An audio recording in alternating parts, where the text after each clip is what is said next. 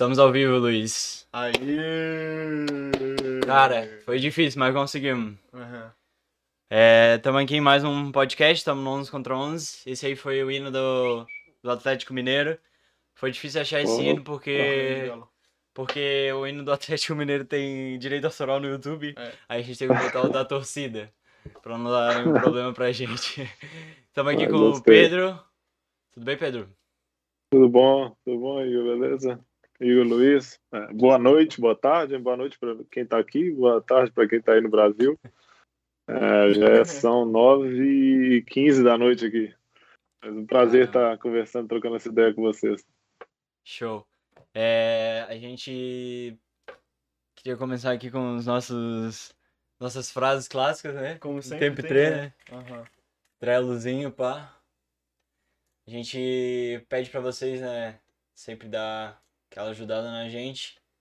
Então, Luiz, faça as honras. Ô, a câmera veio Calma até aí. pra mim, caramba. Veio focado, né, cara? Pô, que isso. Cadê? Aqui, ó. Então, pessoal, é tudo que vocês puderem aí, puderem seguir a gente no. Ai, obrigado. Canal de live, nosso canal de live está quase chegando a 100 inscritos. Quando a gente chegar nos 100 inscritos, o YouTube libera a gente para cortar ali o ficar o link direitinho, youtube.com.br 11 contra 11. A gente ainda não tem, o nosso link é tudo torto. A gente quer esse link, vai ficar bem mais legal para spamar no Zap. Exatamente. Se vocês puderem ativar o sininho aí também, quando, che... quando a gente começar um outro podcast, vai chegar a notificação diretamente pra ti. É só tu ah, baixar ali a notificação, apertar que já vai direto pro podcast, melhor coisa. Comentem aí também os próximos convidados que vocês querem. Tipo, pô, conheço tal cara que joga em tal lugar. Esse cara aqui joga na base. Meu pai é roupeiro do Figueirense. Manda pra gente que a gente vai atrás do cara conversar com ele. Porque a gente quer é papo e quer conversar sobre futebol. Então, e aí na, na nossa descrição também tem o link para todos, todos os, os nossos sites aí, nossos sites.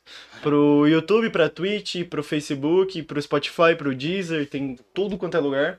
E aí se vocês não acharem também, o link aí embaixo, se não tiver por algum motivo, vai no nosso arroba lá no Instagram, arroba 11x11 podcast, do jeito que eu falei mesmo. Lá tem a Linktree pra vocês também. Se inscrevam também no nosso canal de cortes, né? Nosso canal de cortes tá aí. É, o pessoal que não tem muito tempo pra assistir, já que a gente faz uma hora, uma hora e meia de conversa. Sim. Quiser ver o canal de cortes aí, tá aí nosso canal, pode seguir. Mesma coisa, ativa o sininho, vamos dar ali. E é, dá um sub na Twitch, dá o follow. Se você estiver vendo a gente na Twitch, dá o follow aí, por favor, dá o follow. Dá o Prime também, se você tiver o Prime. É baratinho.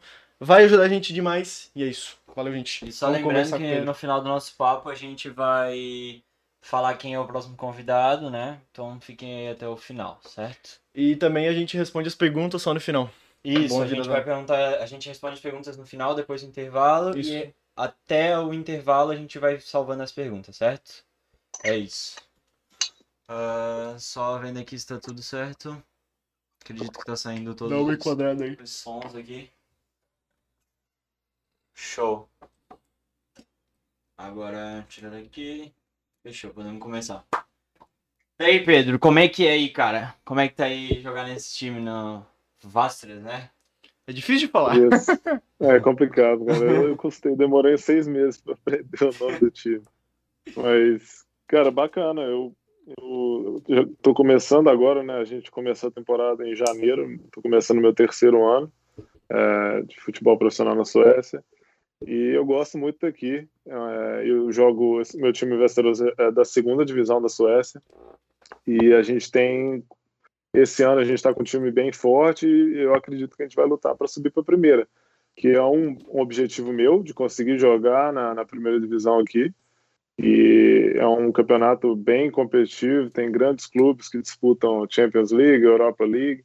Então, eu acredito que, que esse ano, até esse ano a gente já jogou contra o Malmo, que é um, um dos times mais conhecidos da Suécia, que está direto na Champions ou na Europa League. Então, é o nosso objetivo de, de tentar subir esse ano para chegar no, no mais altíssimo nível do futebol sueco. Te perguntando, é, vocês jogaram contra o Malmo, qual foi o campeonato? Que vocês ganharam, não ganharam? Sim, a gente ganhou. Foi o primeiro jogo oficial Aham. do ano, foi na, na Svenska Cupen, que chama, né? A Copa Ah, da tá. Suécia. Que seria é, praticamente a Copa do Brasil, porque são Entendi. times de Uhum. até quarta divisão participam. Então a gente acabou caindo, são grupos, né? A gente caiu num grupo de quatro, era o nosso time, é, o Malmo, mais um time da primeira divisão, Hamstad, e o quarto time até me fugiu aqui, eu uhum. não, não tô lembrado agora. Mas foi o primeiro jogo, a gente ganhou do Malmo na casa deles, e acaba que eu que fiz o gol, eu não sou muito de fazer gol, mas eu que fiz o gol desse jogo. Mas foi, foi bacana, foi bacana ter jogado contra um time de tanta, um time tão grande e com muita qualidade. Foi, foi um jogo interessante. Imagina, né, cara? O time que revelou o Ibrahimovic. Ah, é? Foi? Exato. Legal. Exatamente. Ah, uhum. É um time é... bem tradicional. Daí é um time bem tradicional, né? E é um time que é respeitado, né, cara? Na Europa, uhum. lá de lá saiu muitos jogadores e ele em si mesmo é um grande clube. Mas assim, a gente queria começar falando, né? Eu queria perguntar né, cara? Do, do Ibrahimovic dele. Do Ibrahimovic? Posso falar? É, já falando do Ibrahimovic? Fala. Não, não, não queria perguntar se tu conhece o Ibrahimovic, queria perguntar, tipo, como é que é aí na Suécia, assim, é. as, as, pessoas amam o, o Ibrahimovic, elas, tipo, nossa, o cara é muito foda, como é, por exemplo, o Neymar aqui no Brasil? Cara, é, assim, tem, eles têm uma relação também como o Neymar no Brasil, né, de, de amor e ódio, né, porque uhum tem muita gente que, ah, como no Brasil, o Neymar, por exemplo, muita gente que não, não gosta muito dele, da personalidade. Todo mundo, acredito que todo mundo acha que ele é um grande jogador. E isso não se discute. Mas tem algumas atitudes, coisas de personalidade, não cabe a mim também julgar, mas muitos brasileiros o criticam por isso. E o Ibra é a mesma coisa. Porque ele é bem porque... marrento, né? Isso aí é. E ele é. E, e ser o marrento é muito. não é da, da cultura sueca eles são bem uhum, tranquilos, bem na deles, reservados. Então o Ibra, assim, por um lado, eles gostam desse lado irreverente dele, de falar o que ele quer, o que ele pensa, de, de cornetar os outros, de brigar, de, de achar que ele é o melhor, de falar que ele é o melhor. Mas é, muitos suecos mais tradicionais não, não gostam disso. Então, e ele tem essa história, ele começou no Malmo, né? É, e se eu não me engano, há um ano, um ano e meio, ele comprou parte de um outro time da primeira divisão, que é o Hammarby, que é um dos times daqui de Estocolmo. E o pessoal, a torcida do Malmo, eles ficaram muito revoltados com isso. Porque eles achavam, eles acharam isso um, de certa forma um desrespeito. Ele Sim. ter comprado, Sim. estar investindo em outro clube que ele não tinha ligação nenhuma anterior com o clube e é um clube que é um dos grandes rivais do Malmo, mesmo não sendo da mesma região, que o Malmo é no sul e Estocolmo é mais ou menos no centro é, oeste, o centro é, nem, nem, agora não estou lembrando, mas não são não são rivais de região, mas são rivais por serem grandes clubes é, da Suécia. Então isso já criou algum, de certa forma, um probleminha para ele aí que muitos torcedores do Malmo não gostaram dessa atitude dele de estar tá investindo dinheiro dele em outro clube. É, e tipo, eu acho que ele tem um, uma coisa que é muito dele, né? Porque ele, em todo clube que ele passou, ou ele, ele teve algum rolo com alguém, ou ele chamou é, atenção assim. em algum jogo uhum. específico, uhum. tá ligado? Então, Sim. Então, tipo, é uma coisa muito do cara. E, tipo, ele, ao mesmo tempo que, tipo, quem vê de fora pode pensar, pô, o cara é só marrento, pá. É, é difícil ser um marrento também, mano. É. Porque é, é tipo, é muito difícil ser um cara que chama atenção, cara. Porque tu tá lá, sempre vão estar tá te vendo, cara. Pode ser que, tipo, Sim. por exemplo, ele tá no Milan, pô, tem 10 outros jogadores. Mas ele, ele, ele é, é, o, cara Ibra. que tá chamando a atenção, tá Exatamente. tá ligado? Sempre a câmera vai estar tá pra ele, é, tipo, então é difícil, e, tipo, mano, assim, esse cara. Ele é o Bi, ele é o, ele é o Bira. Eu falo que ele é o Bira. ele é o Ibra e, tipo, cara, é, ele fala, ele bate no PT, eu sou o Ibra. É? Eu tô aqui, eu sou o Ibra. Sim. E, tipo, tem mais 10 jogadores com ele, tem mais o treinador e mais a torcida em volta. Então, tipo, é muita pressão, sabe? É... Mas não, não só isso, né? Eu falo, ser, ser marrento, ser malandro pro futebol, eu acho assim, é fácil. O negócio, é, a parte difícil do ser marrento é depois tomar conta de um jogo, de ganhar título, de meter gol todo jogo. O que ele faz? Ele Exatamente. dá o respaldo, né? Ele fala, eu sou, eu sou bom, eu sou bom pro caramba, eu jogo muito, mas ele vai lá e resolve. Sim. tem, eu acho que é cheio de jogador aí que é marrento e não resolve, não faz metade do que ele faz. Aí, aí já para mim já é um problema. Mas eu, eu já sou um cara mais reservado, sou um cara mais tranquilo de não falar tanto, então também não me identifico 100% com ele, mas eu sou fã dele, do futebol dele também. E quando o cara tem essa personalidade e fala que ele é, que ele é bom pra caramba, que ele joga muito e depois responde, mostra isso em campo, para mim isso não tem problema. Eu, eu quero que os jogadores do meu time sejam assim. Se, se for marrento, pelo menos que jogue futebol, que, que domine os jogos e, e bola para dentro da rede.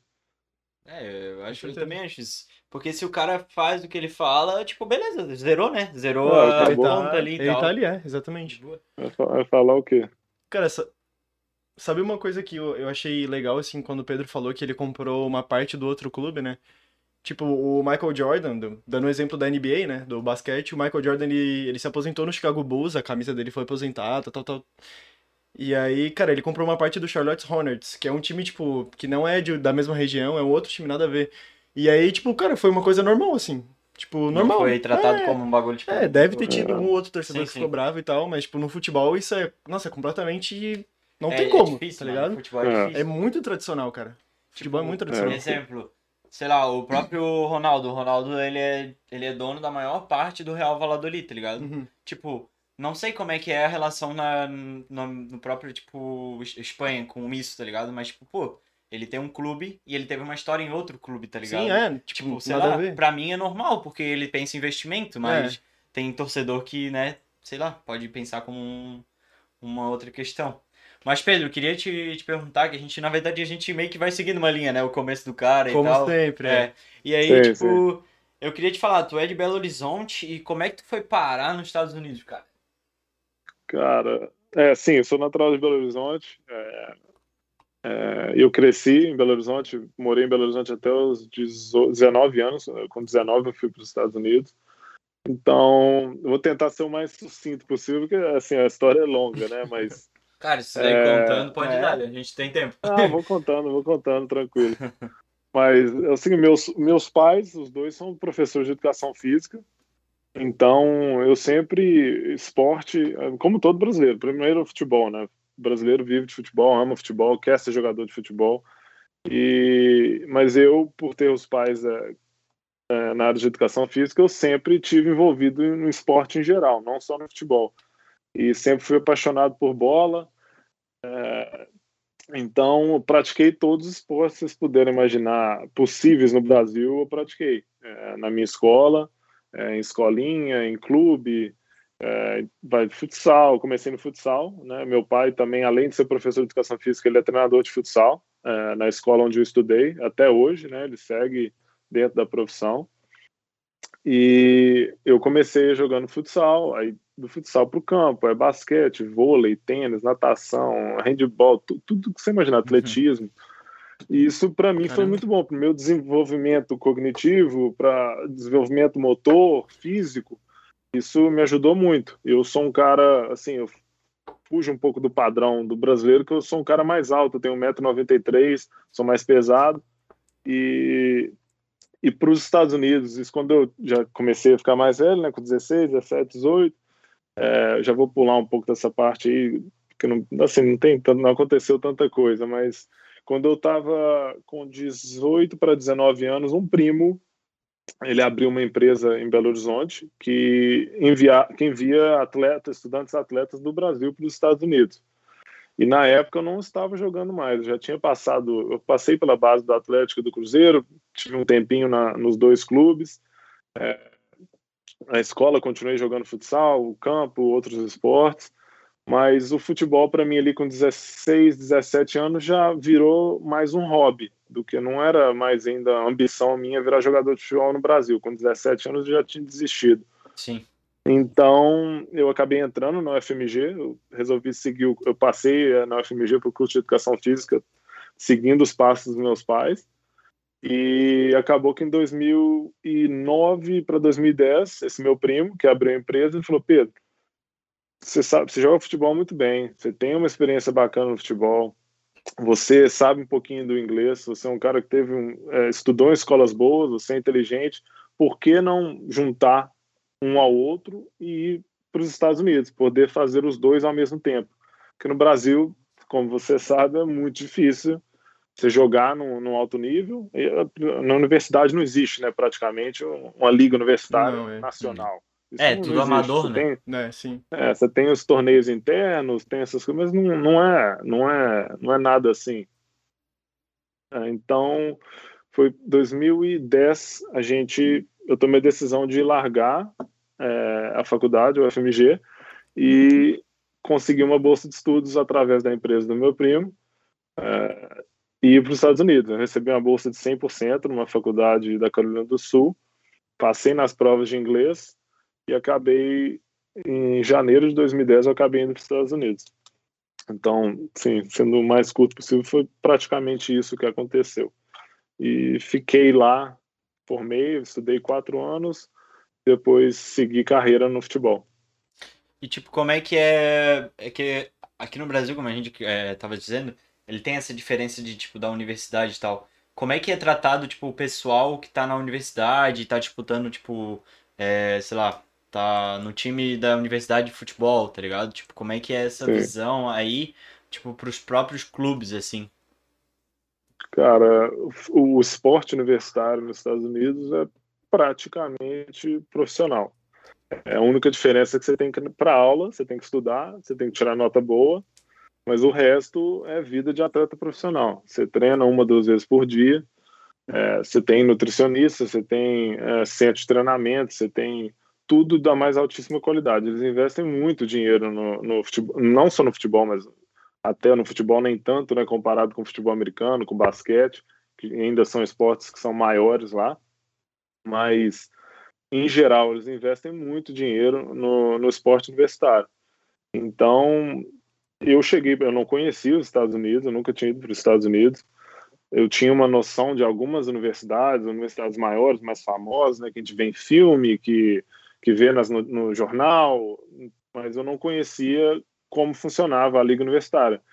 E eram de, hoje em dia, não, acredito que mudou um pouco, mas na época a NCAA, que é a principal liga universitária, era dividida em três divisões e tinha mais uma divisão que chamava NAA, que era de outra federação, mas eu acabei indo para a divisão 1, que é a top né, na, na, na no, no, esporte universitário.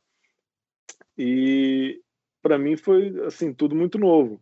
Eu não esperava eh, que a faculdade tivesse a estrutura de times profissionais de futebol no Brasil.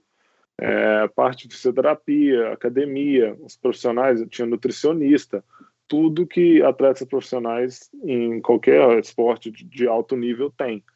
E isso para mim me impressionou demais. Eu fiquei, pô, eu falei, isso é uma oportunidade maravilhosa, uma oportunidade gigantesca. Isso eu não, eu não tinha visto em lugar nenhum na minha vida. Na universidade, eu estudei no FMG, a gente disputava campeonato interno, disputou Jube, é, Jumes e Jubes, é, os jogos universitários, e assim, para mim, era, eu cheguei lá, era outro mundo. Então foi, foi muito bacana, é muito, muito dinheiro mesmo investido no, no esporte universitário lá. E isso ajuda a produzir atletas do mais altíssimo nível em todos os esportes. A maioria achei... dos atletas olímpicos dele vem, vem das universidades, então. Sim. Achei interessante porque, é, tipo, eu acho que todo o sistema meio que se ajuda. Tipo, pô, um cara às vezes que se forma consegue tra tipo, trabalhar no próprio colégio, no time, tá ligado? Às vezes, tipo, pô, é importante o cara estar tá estudando, porque, pô, vai que ele se lesiona gravemente, não consegue mais jogar bola, ele já vai ter pelo menos a faculdade dele. Então é bem interessante, é diferente, né, do que a gente vê aqui no é, Brasil. É, isso é diferente do Brasil, porque, na, na real, a gente aqui, tipo, se o cara quer ser jogador, ele larga tudo e vai ser jogador. Uhum. Ou ele é. dá certo como jogador, ou ele... Sim, vira um... E lá o cara, tipo, é. ele, tem, ele vai... Se ele não virar jogador profissional, ele vai estar tá formado. Então Sim. é só ele, tipo, seguir a vida dele. Bem interessante. Sim, é um, um, eles te dão a oportunidade de seguir um ciclo, né? Mesmo, primeiro, para você jogar o seu esporte, você tem que ter tal nota. Você não tirou, não importa a sua qualidade, tanto que você seja bom, melhor jogador do time, se não tem nota, você não joga. Por quê? O que, é, como vocês falaram, diferente no Brasil. Eu, quando eu tive no Cruzeiro em 2006, eu era, tava na época, era o juvenil do Cruzeiro.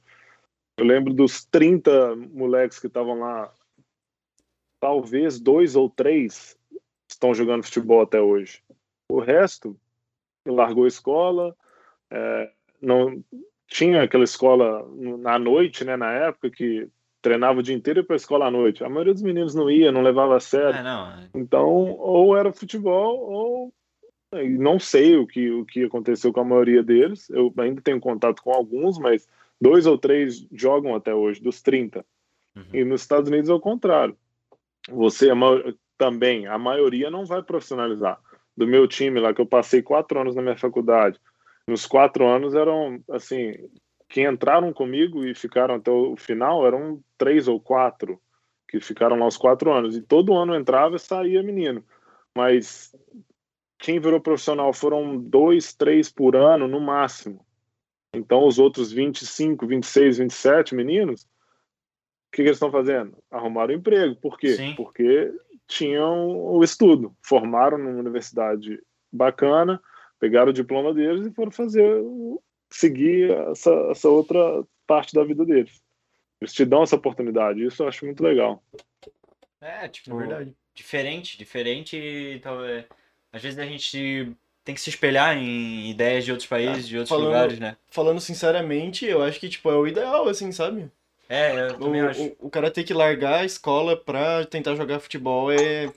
Tá meio que fora, assim, da curva, né? O ideal era ser desse jeito como é lá. Sim, só que eu acho que o que impossibilita isso, no, pelo menos no Brasil, é talvez a competitividade, né? Porque, tipo, o guri que tá só jogando bola, ele realmente tem mais chance de ser melhor que o cara que tá também estudando, né? E também Porque não- vai não- dividir o tempo, Não tem os holofotes, não É. tem o investimento, que nem o Pedro falou, né? Sim.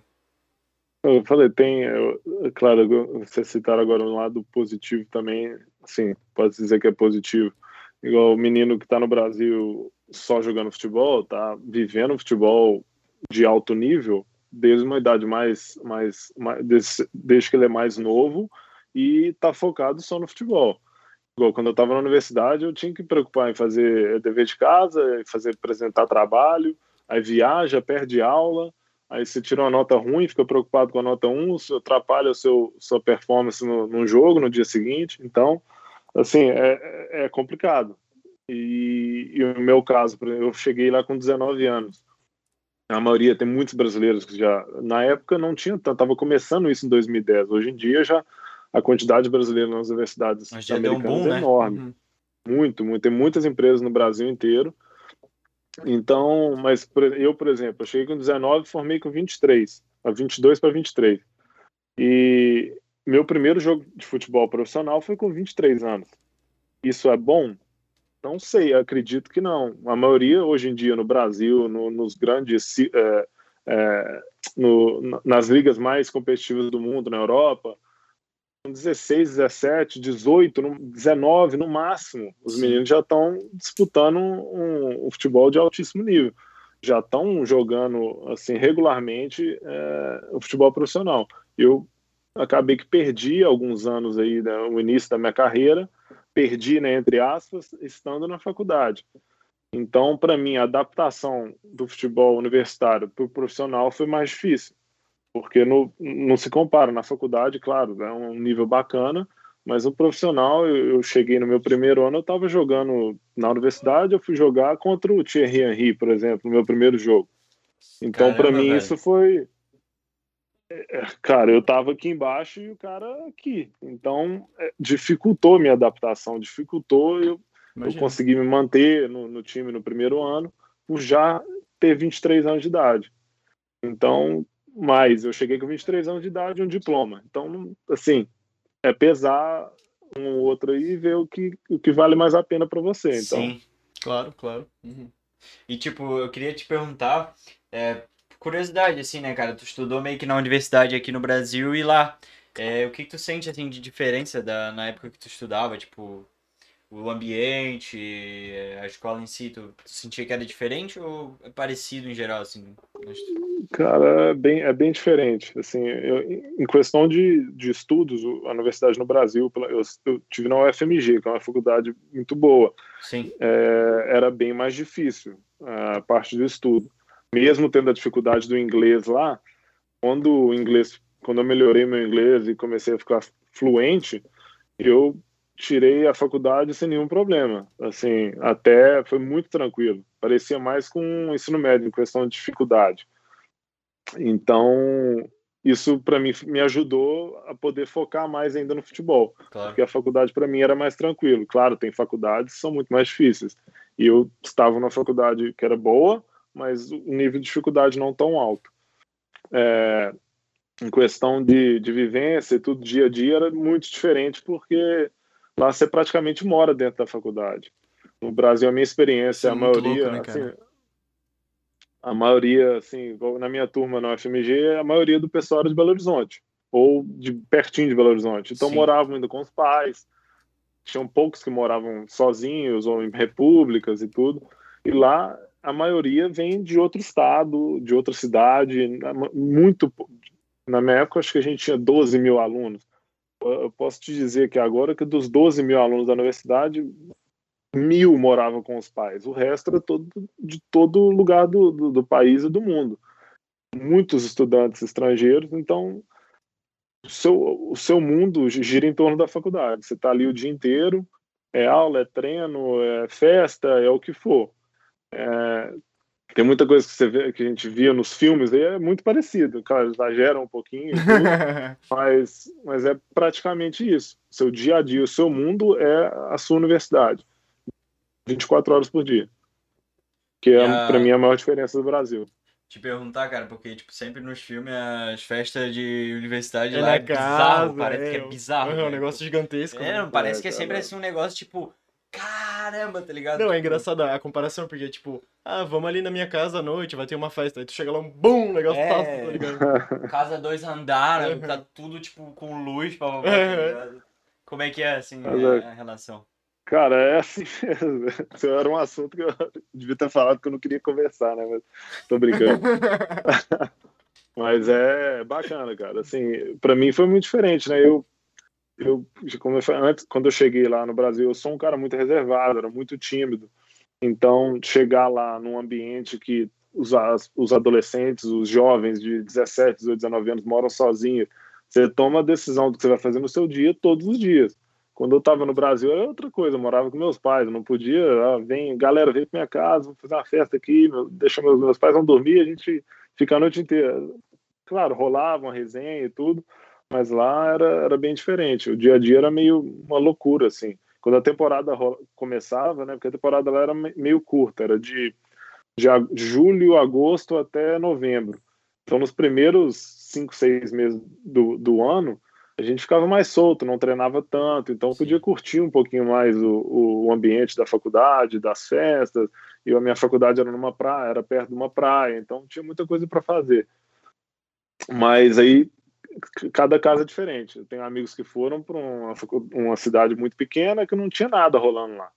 Então achavam chato, vindo de uma cidade grande do Brasil, eu acho que é, é difícil. Para mim, ir de Belo Horizonte para uma cidade pequena foi no início foi difícil, mas quando eu comecei a conhecer a galera, foi, aí foi só, foi, foi muito tranquilo. Não queria nem voltar mais. Né? Meus pais brincam comigo que eu falava depois de dois meses lá, não queria mais voltar pro Brasil. Então, uhum. ruim não foi, né? Então, daí, tipo, tu se destacou, né, nessa, nessa liga universitária, né? Pelo que eu entendi, eu posso estar falando errado, né? Quando a gente pega as coisas na internet, às vezes. Não, tranquilo. Né? Mas aí, tipo, pelo que eu entendi, tu se destacou nessa liga, né? Vocês ganharam algumas vezes, e aí, tipo, tu foi, tipo, meio que chamado por um time, né? Alguma coisa assim, tipo, chamou atenção, pai e tal. Não... Sim. É, é, é, tentar explicar. É, é, pra, é isso, exatamente mas explicando de uma forma mais detalhada, quando você está na universidade, é, pode acontecer também antes de você formar, depois dos quatro anos, tem um MLS, que é o nome da liga, né? Tem um combine, que é uma espécie de, pode falar que é uma peneira, mas é uma peneira que você é convidado. Então eles chamam os 50, 60 melhores jogadores universitários do país inteiro. E na época a gente ia para a Flórida, acho, acredito que até hoje é na Flórida, em, em, perto do lado de Miami, Fort Lauderdale. Então, os 60, 50, 60 jogadores vão para lá, eles montam quatro times com os jogadores, e todos os treinadores e diretores, olheiros dos clubes da MLS, da USL, que é a segunda divisão, eles vão assistir é, esses jogadores universitários por três, quatro, cinco dias. Na minha época eram quatro dias. Então você acaba jogando três jogos em três dias e esses olheiros e os clubes estão assistindo tudo. Faz testes físicos, né? teste de velocidade, de, de salto, de força, e eles observam tudo. E daí você acaba sendo convidado para conversar com treinadores, eles querem conhecer os, além de ver o futebol, querem te conhecer, querem saber da sua história, família, saber se você fala inglês, essas coisas. Isso tudo para eles, eles observam tudo, é muito importante. Então, eu acabei sendo convidado, fui, a gente jogou uh, os jogos, fui bem e tal, conversei com alguns times, e uma semana depois desse, dessa peneira, né, acontece o, o processo seletivo da, da MLS, chama uh, MLS Draft. Ah, eu vi, é, ali, vi esse nome lá. Como acontece no futebol americano, no basquete, nos outros esportes, no hockey, beisebol, você é, cada time, eu não sei o, exatamente o número de, de pessoas que é draftado agora, é, mas você é selecionado, você pode ser selecionado, não só os 60, né? Mesmo que não foi convidado, pode ser selecionado. Mas sendo convidado, você tem uma chance maior de ser claro. selecionado nesse, sim, sim. nesse processo. E eu acabei sendo selecionado pelo Philadelphia.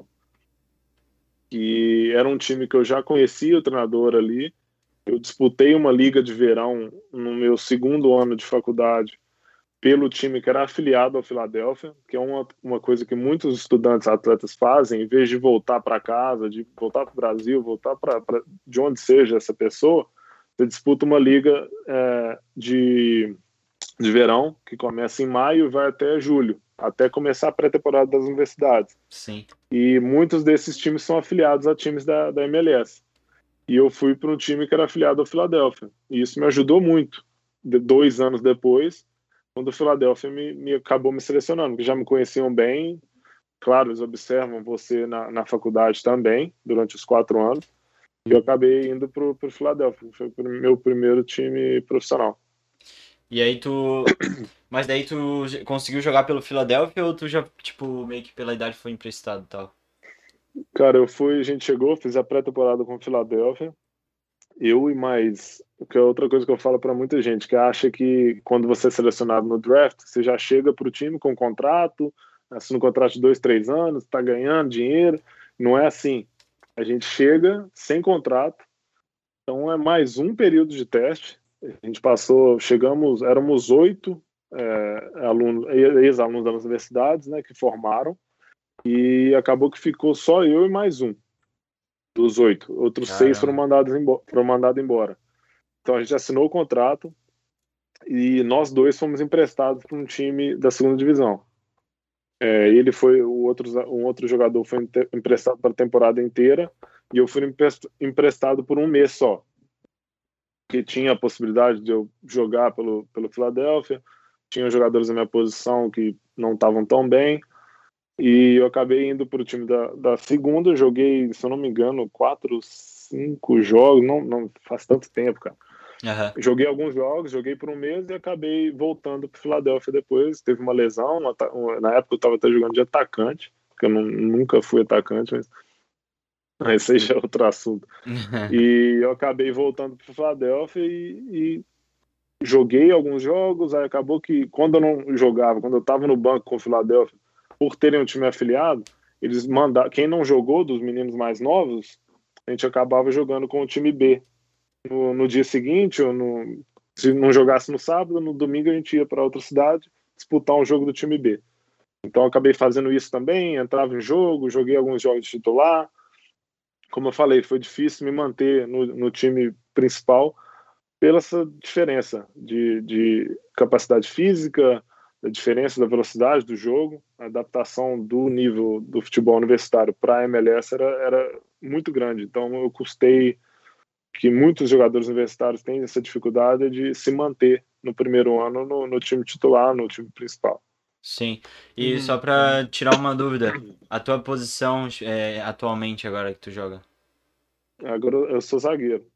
E cara, eu já passei todas as posições semana. É, porque eu, eu pesquisei, cara. Atacante, cara. É, cara, eu pesquisei, tava lá ponta, volante e aí Sim. tinha mais uma. Aí eu, porra, multitarefa, cara, faz tudo, tá ligado? Só falta ser goleiro. Eu só, joguei, eu só não joguei de lateral e goleiro. As únicas posições que eu não joguei. Caramba. Caramba Mas é porque no, no Filadélfia, na faculdade, eu era meio campo. É, no Cruzeiro, quando, em 2006, quando eu estava na base, eu era zagueiro. Uhum. Aí cheguei nos Estados Unidos na faculdade, ah, brasileiro, canhoto, joga ele, pra, sabe fazer gol. E fiz bastante gol na faculdade, mais do que o normal. É isso aí. Foda-se. Vai. Muito, eu, Se consagra. Eu fiz muito gol na faculdade, que eu nunca fui fazer gol. Meu pai me xinga até hoje, ele deve estar assistindo aí. que eu gosto, eu gosto de tocar a bola. Gosto da assistência, sempre gostei. Mas aí na faculdade eu fiz bastante gol e tal. Aí o Philadelphia, pô, ele deve, é atacante, a gente vai, quer ver ele como atacante. Mas joguei alguns jogos como atacante, fiz alguns gols, mas não fiz tanto. Cara, Aí até mesmo nesse primeiro ano eu fui para zagueiro no Philadelphia, joguei alguns jogos como zagueiro. E depois fui para Orlando e lá joguei alguns jogos como atacante. No meu segundo ano fui volante. Aí daí só joguei só de volante por três, quatro, cinco anos praticamente. Aí cheguei aqui, fiquei entre volante e zagueiro e agora zagueiro de novo, que é uma posição que eu teoricamente comecei, né? Na, na base do Cruzeiro era a minha posição natural. Show. É, pra ti, tipo, como é que é jogar nessas posições? Tu sente. Tu sente que, tipo, tu tem uma vantagem por já ter experiência em outras posições, assim? Como é que é pra ti? Cara, outra coisa, tem um lado positivo de poder ver o jogo de formas, várias formas diferentes, de posições diferentes, que o jogo é completamente diferente. De fora da arquibancada é uma coisa, da onde o treinador tá é uma coisa, e em cada posição do, do campo é diferente também. Sim, até vendo de casa, E- cara, é tudo diferente. Pois Muito. é, é muito, muito. Então, eu acho que isso foi bom por eu ver o jogo de, de maneiras diferentes, de entender o jogo de maneiras diferentes, poder saber, por exemplo, o meu companheiro o que está passando na cabeça dele quando ele está nessa posição. E, mas também tem um, um lado negativo que eu acredito que pode ter me prejudicado um pouco, é na especialização dentro de uma posição Claro. de se tornar um expert ali na sua posição.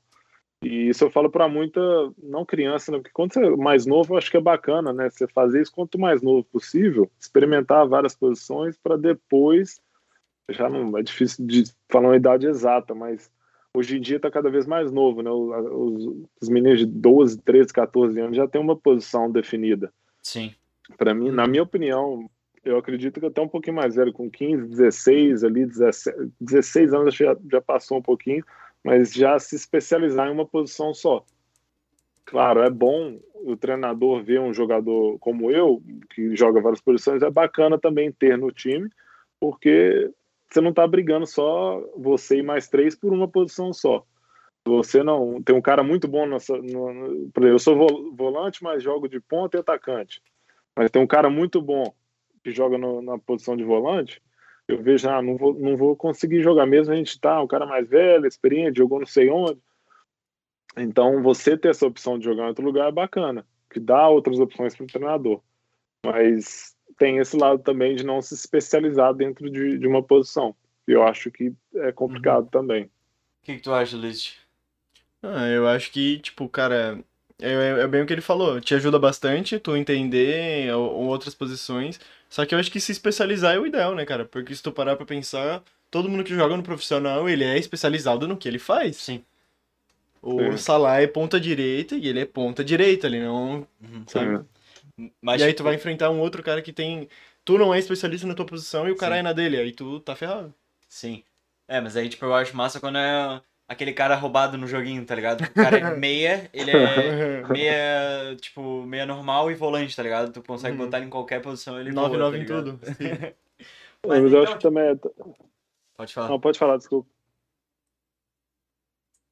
Opa, Não, deu... não vou falar, não. Deu delay fala, aqui. fala.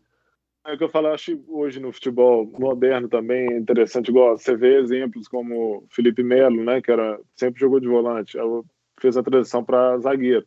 Muitos jogadores que, o Arão, por exemplo, do Flamengo, acabou jogando muito tempo de volante para zagueiro. Sim. Então isso ajuda o também. treinador quando tem lesão, exatamente, lesões, é, suspensão. Fabinho, por exemplo, no livro não deu muito certo, mas também tem essa opção Sim. de jogar de zagueiro. Mas acho que depende muito da posição também. Acho que é importante volantes saberem jogar como zagueiro, por exemplo. Um zagueiro que possa Sim, jogar é na verdade. lateral, dependendo, claro, do, do porte físico e tudo, que é posi- são posições diferentes.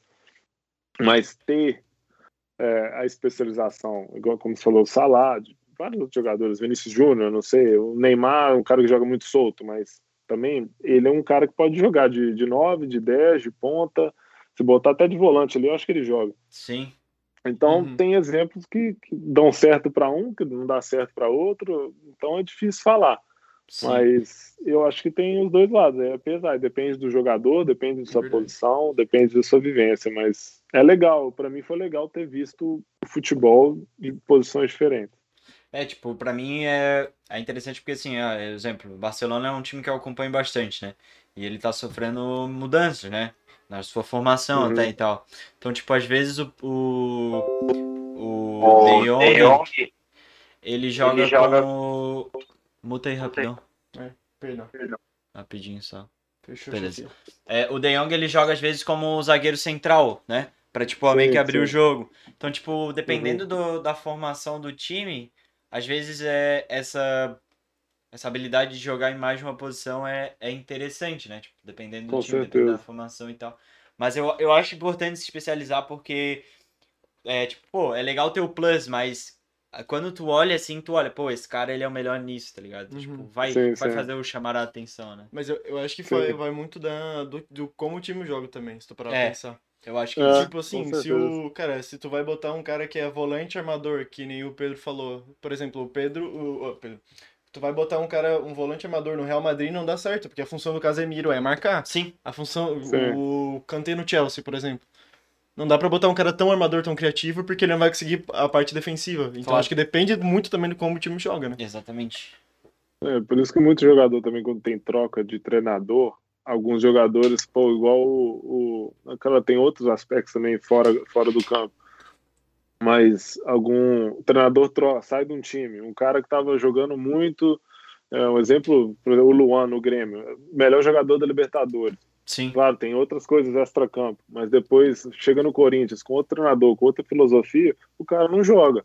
Com Aí todo mundo certeza. fica, não, o cara é muito ruim, o cara não, ah, largou o futebol porque não quer, só quer festa. Não é só isso. O cara estava num sistema ali que funcionava para ele.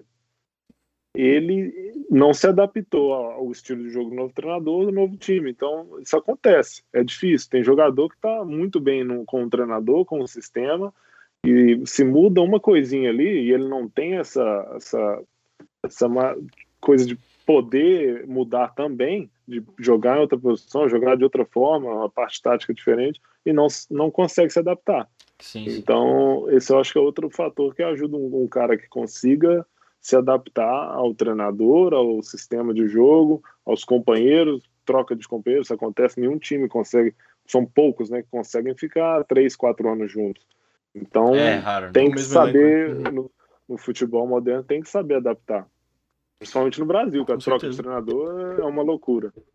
E tipo assim, ó, vou falar um, um que eu até comentei já no né, Luiz? Pra ti. Um cara que eu acho que se mudasse o treinador, se ele mudasse de clube, eu acho que ele ia tipo, ter bastante dificuldade, é o Firmino, cara. Porque, tipo, ele, ele faz uma posição Sim. tão É muito específica específico, é. que, tipo, é Sim. o time do Liverpool. Tipo, Uhum. com, com os Sim. outros jogadores dele, é uma coisa muito louca. Agora, tipo, se ele jogasse, tipo, Sim. sei lá, exemplo, Real Madrid. Eu não sei se ele daria certo no Real Madrid, eu acho que não, porque é Uhum. diferente. tá É quase, é. Um cara é, de o área. É quase como se ele fosse um meia bem avançado, né? É. Isso é muito doido. Sim, sim. Isso, isso eu acho interessante, cara. É. É, legal. E isso eu falo para muito, muito menino que, pô, não consigo e tal, jogo profissional. É difícil, você tem que cair no lugar certo, às vezes na hora certa, tem que ter um pouquinho de sorte. Tem muito jogador de, com muita qualidade, principalmente qualidade técnica, que não, não caiu no lugar certo, não tá no lugar certo na hora certa. E é difícil. Tem que ter um pouquinho de sorte. Claro, você tem que ter competência, tem que trabalhar duro, mas se não tem a- a- uma pitadinha de sorte ali de você cair no lugar certo, um treinador É certo, um olheiro certo, às vezes as coisas não acontecem. É, é verdade. Isso é muito verdade, tipo, da, cara, tem vários exemplos, tá ligado? Como o Pedro falou, o Luan que foi pro Corinthians, tava jogando muito bem no Grêmio, o Casemiro que que eu falei antes, né? No São Paulo não, não se Arthur. destaca- não se- não se destacava muito, foi pro Real, Real Madrid tá jogando bem. Sim. Porra, tem tem muitas próprio Arthur, que ele comentou, que tipo, pô, é, ele jogou bem no Grêmio, aí no Barcelona já não teve um encaixe tão bem com o time. o Gabigol já na Inter também. Sim, sim. é, é, Sim. acontece bastante, porque às vezes é, a gente até comentou com um treinador, né? Que ele, o treinador do Brusque, o Gerson, ele tava falando Uhum. que, tipo, às vezes os caras é, escolhem jogadores com base na, tipo, pô, ele tá grandão agora, tipo, sei lá, tá fazendo gol, tá desarmando bem, mas às vezes o cara é, é diferente da função que tu realmente precisa, tá É. ligado? Então, tipo, Exatamente. isso tem que ser muito visado nos clubes. é, Essa é Com certeza. É que nem falou o que tu falou, né? Eu vou pegar o Firmino, botar no Real Madrid e falar, ah, faz o que o Benzema faz. É, tipo, É óbvio que não vai dar certo, né? Não precisa cara nem tá testar não pra, tem quantos pra anos falar. lá no time, o cara sabe exatamente o que, que o ponto vai fazer, o que, que o volante Sim, vai fazer. tá exatamente. É, é isso aí. Mas Com voltando certeza. aí sobre o Pedro, sobre você. É, tu foi no Filadélfia, aí foi emprestado, pá. E aí como é que foi depois? Tu, daí tu já foi direto pro Orlando City ou tu passou pro, pro outro time? Não, eu fui pro Orlando. Depois do. Terminei o ano né, com o Philadelphia. Tinha mais dois anos de contrato com o Philadelphia. Mas a outra curiosidade da MLS é que quando. O Orlando, na época, era um time da segunda divisão. E lá não, não tem rebaixamento e não, não, não existe é, subir de divisão. E para entrar na Ah, MLS. porque é franqueado, né? Me USL, lembrei, é franqueado. é franqueado. é uma liga franqueada, você tem que comprar o seu lugar na liga. E o comprar significa, além de pagar uma quantia enorme de dinheiro, eu acredito que hoje em dia esteja por volta de 300, 400 milhões de dólares, É isso aí mesmo. você tem, tem que ter o mercado, você tem que ter torcida, tem que ter centro de treinamento, tem que ter estádio. A liga né, faz um estudo ali da cidade, das É, tem que ter propostas o dos times liga, que querem né, sim. entrar e eles autorizam ou não. E o Orlando acabou que conseguiu. Eles confirmaram, se eu não me engano, em 2014, que era o ano que eu estava no Filadélfia, já foi confirmado que no início do ano que o Orlando entraria na liga no, dia, no ano seguinte. E daí o Orlando já, o dono é o era né, o Flávio Augusto, o Sim. brasileiro Flávio Augusto. Grande Flávio Augusto. Exatamente. E o Kaká foi anunciado para Orlando em 2014, que eu não, eu não me engano, não, sei exatamente onde ele está, se ele estava no, no- eu nem lembro onde ele estava jogando. Era São Mas Paulo? acabou que ele voltou para São Paulo. Ele, Ele jogou no São Paulo um pra- No final de 2014, seis meses eu acho que ele ficou no É, São eu acho que Paulo foi isso. é. se- como empréstimo para se preparar para a Liga MLS, que começaria em 2015, em janeiro. Então, o Orlando não tinha um time. Tinha um time da USL, mas os caras, assim, não. Tinham alguns jogadores muito bons, mas a maioria não ia continuar para a MLS, que eles iam montar praticamente um time novo. E todo ano que entra um time novo na MLS, acontece um expansion draft, que chama, né? Que é um, o draft lá, igual eles selecionavam os jogadores universitários, de expansão. Que é uma maneira que a liga usa de equilibrar a liga quando um, quando um time novo entra. Então, esses times novos, na época era o Orlando e o New York City FC, que também está na liga hoje, entrariam em 2015. Então, no final de 2014, eles têm direito a, a tirar 11 jogadores dos outros times da MLS. É, cada, cada time tem direito a proteger, eles botam, eles falam proteger, né, 11 jogadores. Então, a maioria protege os 11 titulares. E eu não fui protegido pelo Philadelphia. E o Orlando, então, eles tinham o direito de selecionar uns jogadores e eu fui um dos selecionados. Que esquema louco, né, cara? É, cara. Então, é muito eu, como jo- mano. Os jogadores lá pertencem à liga, né? Não ao clube. Então, o Uhum. clube não tinha, eu não tinha, claro, não tive opção. Se o New York tivesse me escolhido, eu tinha que ir para New York. Se eu não tivesse sido escolhido, meu contrato com o Philadelphia continuava. E eu acabei sendo selecionado pelo Orlando. Para mim, pô, eu falei, ah, legal, vou para Orlando jogar com o Kaká, sem problema nenhum. E, mas tava feliz na Filadélfia, assim, o, o, tava no final do ano eu consegui uma sequência de jogos legal. Então acabou que antes de eu pensar disso tudo, Orlando, Flórida, Kaká, calor, eu fiquei meio chateado porque eu não tive escolha, né, de, de poder Sim. continuar lá, dar sequência no trabalho que eu tinha feito o ano inteiro, que eu lutei para conseguir Sim, é um espaço lá com o treinador e, pô, vamos mudar, mudança no que vem. Aí acabou que eu fui para Orlando em 2015. Time novo, treinador novo, 27 jogadores que nunca jogaram juntos. Então foi tudo novo, foi assim meio que uma loucura. Já entrando numa liga que já é bem competitiva, a maioria dos times tem um nível bem parecido. E a gente, um monte de jogador de vários times, de outros times da Europa, se juntou e dois meses para vocês treinarem e a temporada começa. Nossa, cara. Então, foi, foi difícil. É, o treinador, para ele, eu nem imagino. Para um treinador. Assim, é, mu- muitos treinadores no Brasil passam por isso quando rola troca de treinador e tudo. ó, Você tem três jogos para você perder três jogos e ser mandado embora. Então foi praticamente Uhum. isso. Mas para mim foi assim uma, uma experiência enorme. Eu aprendi demais em Orlando. É, ter jogado com o Kaká por dois anos para mim foi assim. Eu nunca imaginei isso. É um cara que eu jogava FIFA com ele. Eu joguei a infância inteira, joguei FIFA, assisti ele ganhar a Copa do Mundo, ganhar a Champions League e chegar e sentar do lado dele no vestiário para mim até hoje é difícil acreditar. E eu aprendi demais, muito, muito mesmo. É, não só dentro do, do dia a dia do futebol, mas fora do campo também. Um cara que já tinha 32, 33 anos na época, mas treinava muito, levava tudo muito a sério, era muito competitivo. Isso, para mim, sendo um cara mais novo, foi, foi muito legal ter visto isso. Um cara que já ganhou tudo, que estava na, na, MLS, que na época ainda era considerada, eles falam que é a Liga da Aposentadoria, né? Que no ano que ele entrou, entrou entraram também, o Henry estava lá, né, no ano anterior, aí o Frank Lampard, o Gerrard, é, o Pirlo, Davi Villa, então tinham vários jogadores, o Drogba, jogadores mais velhos que só, só carinha ruim. foram para lá. Só, Foram só os pessoal meio. Ah, meio é. perna torta, O né? cara jogava com o Kaká, Luiz. Como É. é que fala isso? É, é, a, a MLS antigamente, como tu falou, era a liga da aposentadoria, né? E aí chegou o Flávio Augusto lá, eu já vi ele falando sobre Orlando e tudo, e eles viram que, tipo, aquilo dava pra ser uma... revolucionar o futebol nos Estados Unidos, né? Que é hoje em dia, que foi o que aconteceu. E falando do... Desculpa, Pedro, pode responder.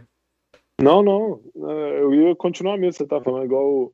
Mas muito brasileiro te- tinha, eu acredito, ainda tem alguns a noção de que a, a MLS é ruim. Isso eu falo para todo mundo. É, não, é, não tem nada de ruim. É muito difícil, é muito competitivo. Claro, como eu falei, a, a diferença de um melhor jogador de um time lá para o pior que veio da universidade, por exemplo, a maioria dos jogadores universitários não estão no mesmo nível. Alguns já, sim, aí, mas é, é meio que fora da curva.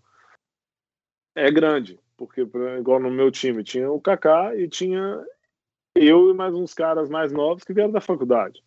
O cara ganhou a Copa do Mundo, a gente estava disputando a Liga Universitária por quatro anos. Então, assim, é uma diferença enorme. Então, às vezes, não tanto técnica, mas de, de experiência, de conhecimento futebol, de vivência. Mas eu acho que foi muito importante para a MLS ter esses caras lá para trazer olhos né, do, do interesse do, do resto do mundo. Então, eles passaram esses dois, três anos que eles estiveram lá, o interesse na liga cresceu demais. Todos os jogos Sim. lá eram. A média de público do Orlando era 30 mil torcedores. Em todo lugar que a gente jogava, lotado, porque queriam ver o Kaká. Depois que esses jogadores concluíram o ciclo deles com os times, eles aposentaram e tudo.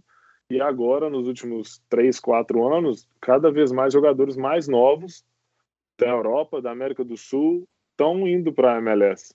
Por exemplo, o Brenner saiu do São Paulo para ir para a MLS. O Thales Carlos Magno. Carlos Magno, né? Thales Magno, isso. Saiu do Vasco para ir para a MLS. Joseph Martinez estava na Itália, eh, venezuelano, foi para a MLS. Almiron estava lá, vários exemplos. Sim. E então agora é uma, já não tem esses jogadores medalhões e tem muitos jogadores de várias partes do mundo de muita qualidade com 17, 18, 19 anos estão escolhendo ir para lá em vez de ir para um time pequeno da Europa. Então para a liga eu acho que eles seguiram um caminho certinho, trazer esses caras, interesse, mostrar os jogos da MLS no mundo inteiro porque eles têm jogadores conhecidos no mundo inteiro e agora eles estão colhendo os frutos de ter o interesse de jogadores mais novos. É, tipo, Então- eu, eu vejo isso aí também que tu falou, porque. ah, vou te falar a real, cara. Eu, até meses atrás, na verdade, eu achava que era uma liga fraca. Só que eu comecei a pesquisar sobre, porque eu comecei a ver jogadores que jogaram lá. Eu te achei por causa disso. Eu vi jogador que jogou lá e tal. E aí eu comecei a ler um pouco mais, eu comecei a ver, tipo, a mudança dos anos, assim, tipo, tanto de dinheiro quanto de jogadores que começaram a ir pra lá. E eu comecei a ver que nos últimos anos, a maioria dos jogadores que estão indo pra lá são caras novos. Tipo, 23 anos, tá ligado? 19, essas coisas assim, sabe? Sim. Tipo, que vão pra times que de lá são grandes, tipo, New York City, ah, o New York Red Bull, ah, no Red Bull, né, no caso. Isso. Tem o Miami. Então, tipo, são times que, que tem eh, visibilidade muito grande, tá ligado? Então, tipo, talvez seja uma nova porta de. uma, uma abertura pra, Claro. pra outros. Talvez pra, um, pra ali mesmo, mas também pra uma nova visão, pra, tipo, ah, pra ir pra Europa e tal. É, É até porque, como Sim. o Pedro falou, deixou de ser aquela liga da aposentadoria, Sim. deixou de ser um negócio pequeno. Hoje em dia é negócio sério, cara. E aí tá, porra, tem o holofote do mundo todo apontado pra lá. A Adidas assinou com a liga, a Adidas tá, tá fornecendo material. Pô, o negócio tá cres- crescendo cada vez Sim. mais, cara. E isso é muito massa. E no país do, do capital, né, cara? Sim, mano. País do é. dinheiro. Exatamente. E, tipo, eu até dei uma olhada, assim, ele até comentou que, tipo assim, pra ver como tá o nível do negócio. Tipo, pra entrar, cara, tu tem que pagar, se eu não me engano, 300 e poucos, 400 milhões de, dó- É, de dólares. Ou seja, tipo, dá pra ver que, cara, só pra tu entrar tem que pagar isso e tu já vai ser totalmente supervisionado, toda a tua estrutura e tal. Tipo, realmente eles estão fazendo um negócio bem feito, tá ligado? Sim, é. Então, tipo, eu, eu tenho certeza que isso em, ah, em poucos anos até vai, vai ser. vai trazer resultado, cara. Tipo, o próprio time americano, ele já, já é diferente, não é mais Uhum. aquele time que os caras viram, ah, pô, fazer amistoso contra os Estados Unidos, pelo amor de Deus. Uhum. Tu vai ver, cara, o Pulisic, cara, o cara joga no Chelsea. tá É bem isso tipo, mesmo. caramba, mano, Sim. é isso, é outra pegada, cara. E é, é- a tendência é isso aí. É E o. Brasil tem que ficar ligado, mano, porque se ficar, tipo, só no, ah, a gente é estrela, a gente tem os melhores jogadores, papapá, Não é assim. vai levar um baile dos caras que são organizados de verdade, Exatamente. tá ligado? É, eu acho que Sim. o futebol hoje em dia, puxando uma outra coisa, né? É muito mais organização e planejamento do que ter o talento, tá ligado? O cara ter o talento é muito importante, mas a organização tá fazendo uma diferença muito maior. Sim. Sim. É aquela que eu falo, mesmo em 2000, quando eu estava em 2014, 15, 16, que falavam, né, Liga da Aposentadoria, sou jogador velho. É, muito brasileiro me perguntava como era e tudo. Eu falava, gente, não, não é fácil. Jogar na faculdade era, é difícil, é competitivo, o nível é alto. A MLS é altíssimo. Em 2014, no Philadelphia, a gente jogou contra o Crystal Palace. Nós Uhum. empatamos com o Crystal Palace, 1 a 1 2015 e 16 no Orlando, a gente jogou contra Bahia, Ponte Preta e Flamengo. Ganhamos do Bahia de 5 a 1 ganhamos da Ponte Preta de 2 a 1 e perdemos para o Flamengo no Maracanã 1 a 0 Cara, Então eu falava com todo mundo sobre isso, cara. Assim, era amistoso? É. Não é? É diferente? É, claro. Mas dá para você ter uma noção Sim. do, do nível do Com futebol. certeza. E muito cara, pô, recebia mensagem, ah, tá, eu vou tô indo pra faculdade, daqui a dois anos eu tô na MLS. Falando, Calma, gente, claro, é bom você sonhar, ter isso como foco, como objetivo, mas é difícil. Você tem, que- tem que ser Não é muito bom garantido para assim, né? conseguir. Nada, igual como eu te falei, né, você mesmo pô, são 200 faculdades da primeira da divisão 1 da NCAA, que é a divisão Aham. que eu joguei. 200 faculdades, imagina quantos jogadores. Então, todo ano, das 200 faculdades, cinco estão formando aí, são mil jogadores formando. 60 são selecionados, 10 conseguem um contrato. É, muito, é uma porcentagem, Sim, uma porcentagem muito pequena. Então, isso que eu falo para todo mundo, claro, é legal, é uma experiência bacana, mas não, é difícil. É muito difícil. E agora, mais difícil ainda. Como a gente falou, jogadores mais novos, de alta qualidade, estão chegando, usando os Estados Unidos como porta para ir para grande, grandes clubes da Europa. Cada ano, todo ano agora tem um ou dois que saem. O Almiron, acho que foi um dos últimos, e Edlin, que foram da MLS para a Premier League. O Jack Harrison está no Leeds, o Yedlin agora está no Galatasaray, sa- todos saíram, da, saíram do Seattle, é, e o Almiron, que foi para o Newcastle, que são jogadores que chegaram lá com 20, 21, 22 anos e foram para a Premier League. Então, tá cada vez os jogadores do Brasil. Quanto que jogador no Brasil saía o Soteudo, saiu do Santos para ir para o Toronto? cara, olha É isso, cara. É outro Pô, nível. o cara é o cara. 10 do Santos, velho. É outro nível. pra lá, Exatamente. cara. O cara tava disputando a final da Libertadores. de É, novo. mano. Então o cara que tá- vai chegar no, no, no prime dele ainda. Então tá uma liga que tá crescendo muito. Não só em investimento, que já era, já tinha muito investimento. É, que fala torcida, todo jogo da MLS, o estado tá cheio. Todos os jogos. Eu- experiência própria. Todos os jogos do Orlando, lotado. Todos. A gente jogou para 80 mil, para 85 mil, 70 mil. Todo jogo era isso. Então, tem muito, não só investimento dos clubes, da liga, mas também interesse da, do, do americano. E tipo assim, E a... É, eu ia, eu ia perguntar a pergunta que não quer calar, né? Ah. Que ele, ele falou, mas a gente não, não tocou no assunto, né? Tu quer contar a história ou não? É Conta a assim, tua história cara, melhor. Ó, vou te contar, tipo assim, a gente. A gente tem o nosso foco também, né, cara? Tipo, a gente se planeja pro nosso futuro do próprio podcast. Então, tipo, a gente pensou, pô, a gente tem que ter meio que nesse ano. Talvez nesse ano seja Não, um não, pouco mais difícil, Não, mas. não foi nesse em ano geral, que a gente assim, falou, né? é, foi... Tipo assim, o meu é mais pra esse ano, tá ligado? É mais ah, fácil. entendi. Mas, tipo, a gente pensou, pô, tem que tirar, cada um tem que meio que escolher quem que, que quer, tipo assim, pô, eu quero muito falar com esse cara, tá ligado? Tipo, eu sou um cara que eu torço muito pelo Figueirense, então eu pensei, cara, eu quero muito falar com o Fernandes, que é, tipo, o ídolo do meu clube. Ídolo do Uhum. É, aí o Luiz pegou e falou, né, tipo... Falei. Ah, eu quero falar com o Kaká, pô. O cara Ah, mandou uma é né, mano? É, porque, É, pô, é ídolo, né, eu- cara? O cara é... O, o Kaká é claro. muito ídolo meu. Eu gosto muito dele, cara. O cara é muito foda. Tem uma história, nossa, absurda, é muito humilde e isso é muito massa. E aí eu queria te perguntar, cara, como é que foi jogar com ele? Jogar com o Kaká? Pô, foi o que eu falei, pra mim é. Cara, agora, assim, caiu a ficha, né, finalmente, depois de cinco, cinco ou seis anos. Mas o que eu te falei, cara, quando eu, eu lembro quando eu cheguei, eu tava indo da Filadélfia pro, pro, pra Orlando, cheguei lá no primeiro dia da pré-temporada e tal, time novo, eu conheci alguns jogadores que chegaram de outros times e tudo, e eu lembro de ter entrado no vestiário e tal, e procurando o primeiro dia, né? Você procura onde você vai sentar, onde é o seu armário e tal. Aí eu procurando tal, não sei o que, o é bem grande. Aí na hora que eu olhei, vi meu número, meu nome, né? Eu olhei para o lado, para baixo assim, e tava ele sentado.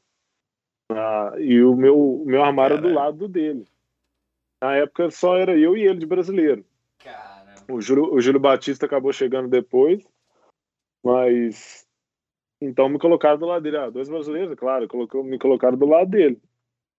Aí eu lembro de, cara, eu não, não sabia o que fazer. Falei, pô, vou, morrendo de vergonha, eu sempre fui muito tímido. Vou lá, sento, cumprimento o cara, o que que eu faço? Beijo o pé dele, peço um autógrafo, o que que eu faço? E, e eu nunca tinha, eu não conhecia, nunca, nunca tinha visto ele, nunca tinha sonhado em conhecer ele, claro. Mas eu cheguei e tal, ele, oh, Pedro, beleza? Nem, te, nem falei nada. E pra ele falou, e Pedro, beleza? Na hora que ele falou isso, pô, aí me soltei, cara. Falei, pô, o cara sabe meu nome. Quem, quem imaginar isso? E foi muito bacana. Ele é muito gente fina, muito, muito bom. Jogador, assim, diferenciadíssimo. E foi ter essa possibilidade de ver ele jogando futebol todo dia, pô, é, não tem preço. E passei, tive a oportunidade de virar amigo dele, né, claro. Assim, não, já não vejo ele já tem alguns, algum tempo, até pela distância para eu morar aqui. E mas a gente sempre, não sempre, né, mas de vez em quando conversa, porque eu também, eu sei como é o cara, ele conhece milhões de pessoas, né? Deve ser muita gente pedindo coisas, Sim. falando, mandando mensagem e tal. Mas ele é um cara tão bacana que eu, quando eu saí do Orlando, eu tive um problema de coluna. E todo ano ele, tipo, Pedro, como é que tá? Recuperou? Você tá jogando aonde? Então, de vez em quando a gente troca uma ideia Que e tal. massa. As coisas que eu precisei, eu falo, Cacá, eu preciso de um vídeo pro, pra turma de medicina do meu, meu irmão tava formando medicina. É, foi na metade do curso, né? eu preciso de um vídeo, você pode fazer um vídeo para eles, gosto muito de você. Que legal. Kaká, não sei Da o que, tem um amigo que quer uma camisa, que quer um autógrafo, né? vai, tudo que eu pedia para ele, ele fazia. E, e é, um, pô, é um fenômeno dentro de campo. Eu tive a oportunidade de dar assistência para ele, de receber assistência dele, fazer gol, comemorar gol com ele. Sim, é difícil. Eu não. Eu falei que a ficha caiu, mas acho que não caiu completamente, não. Cara, minha.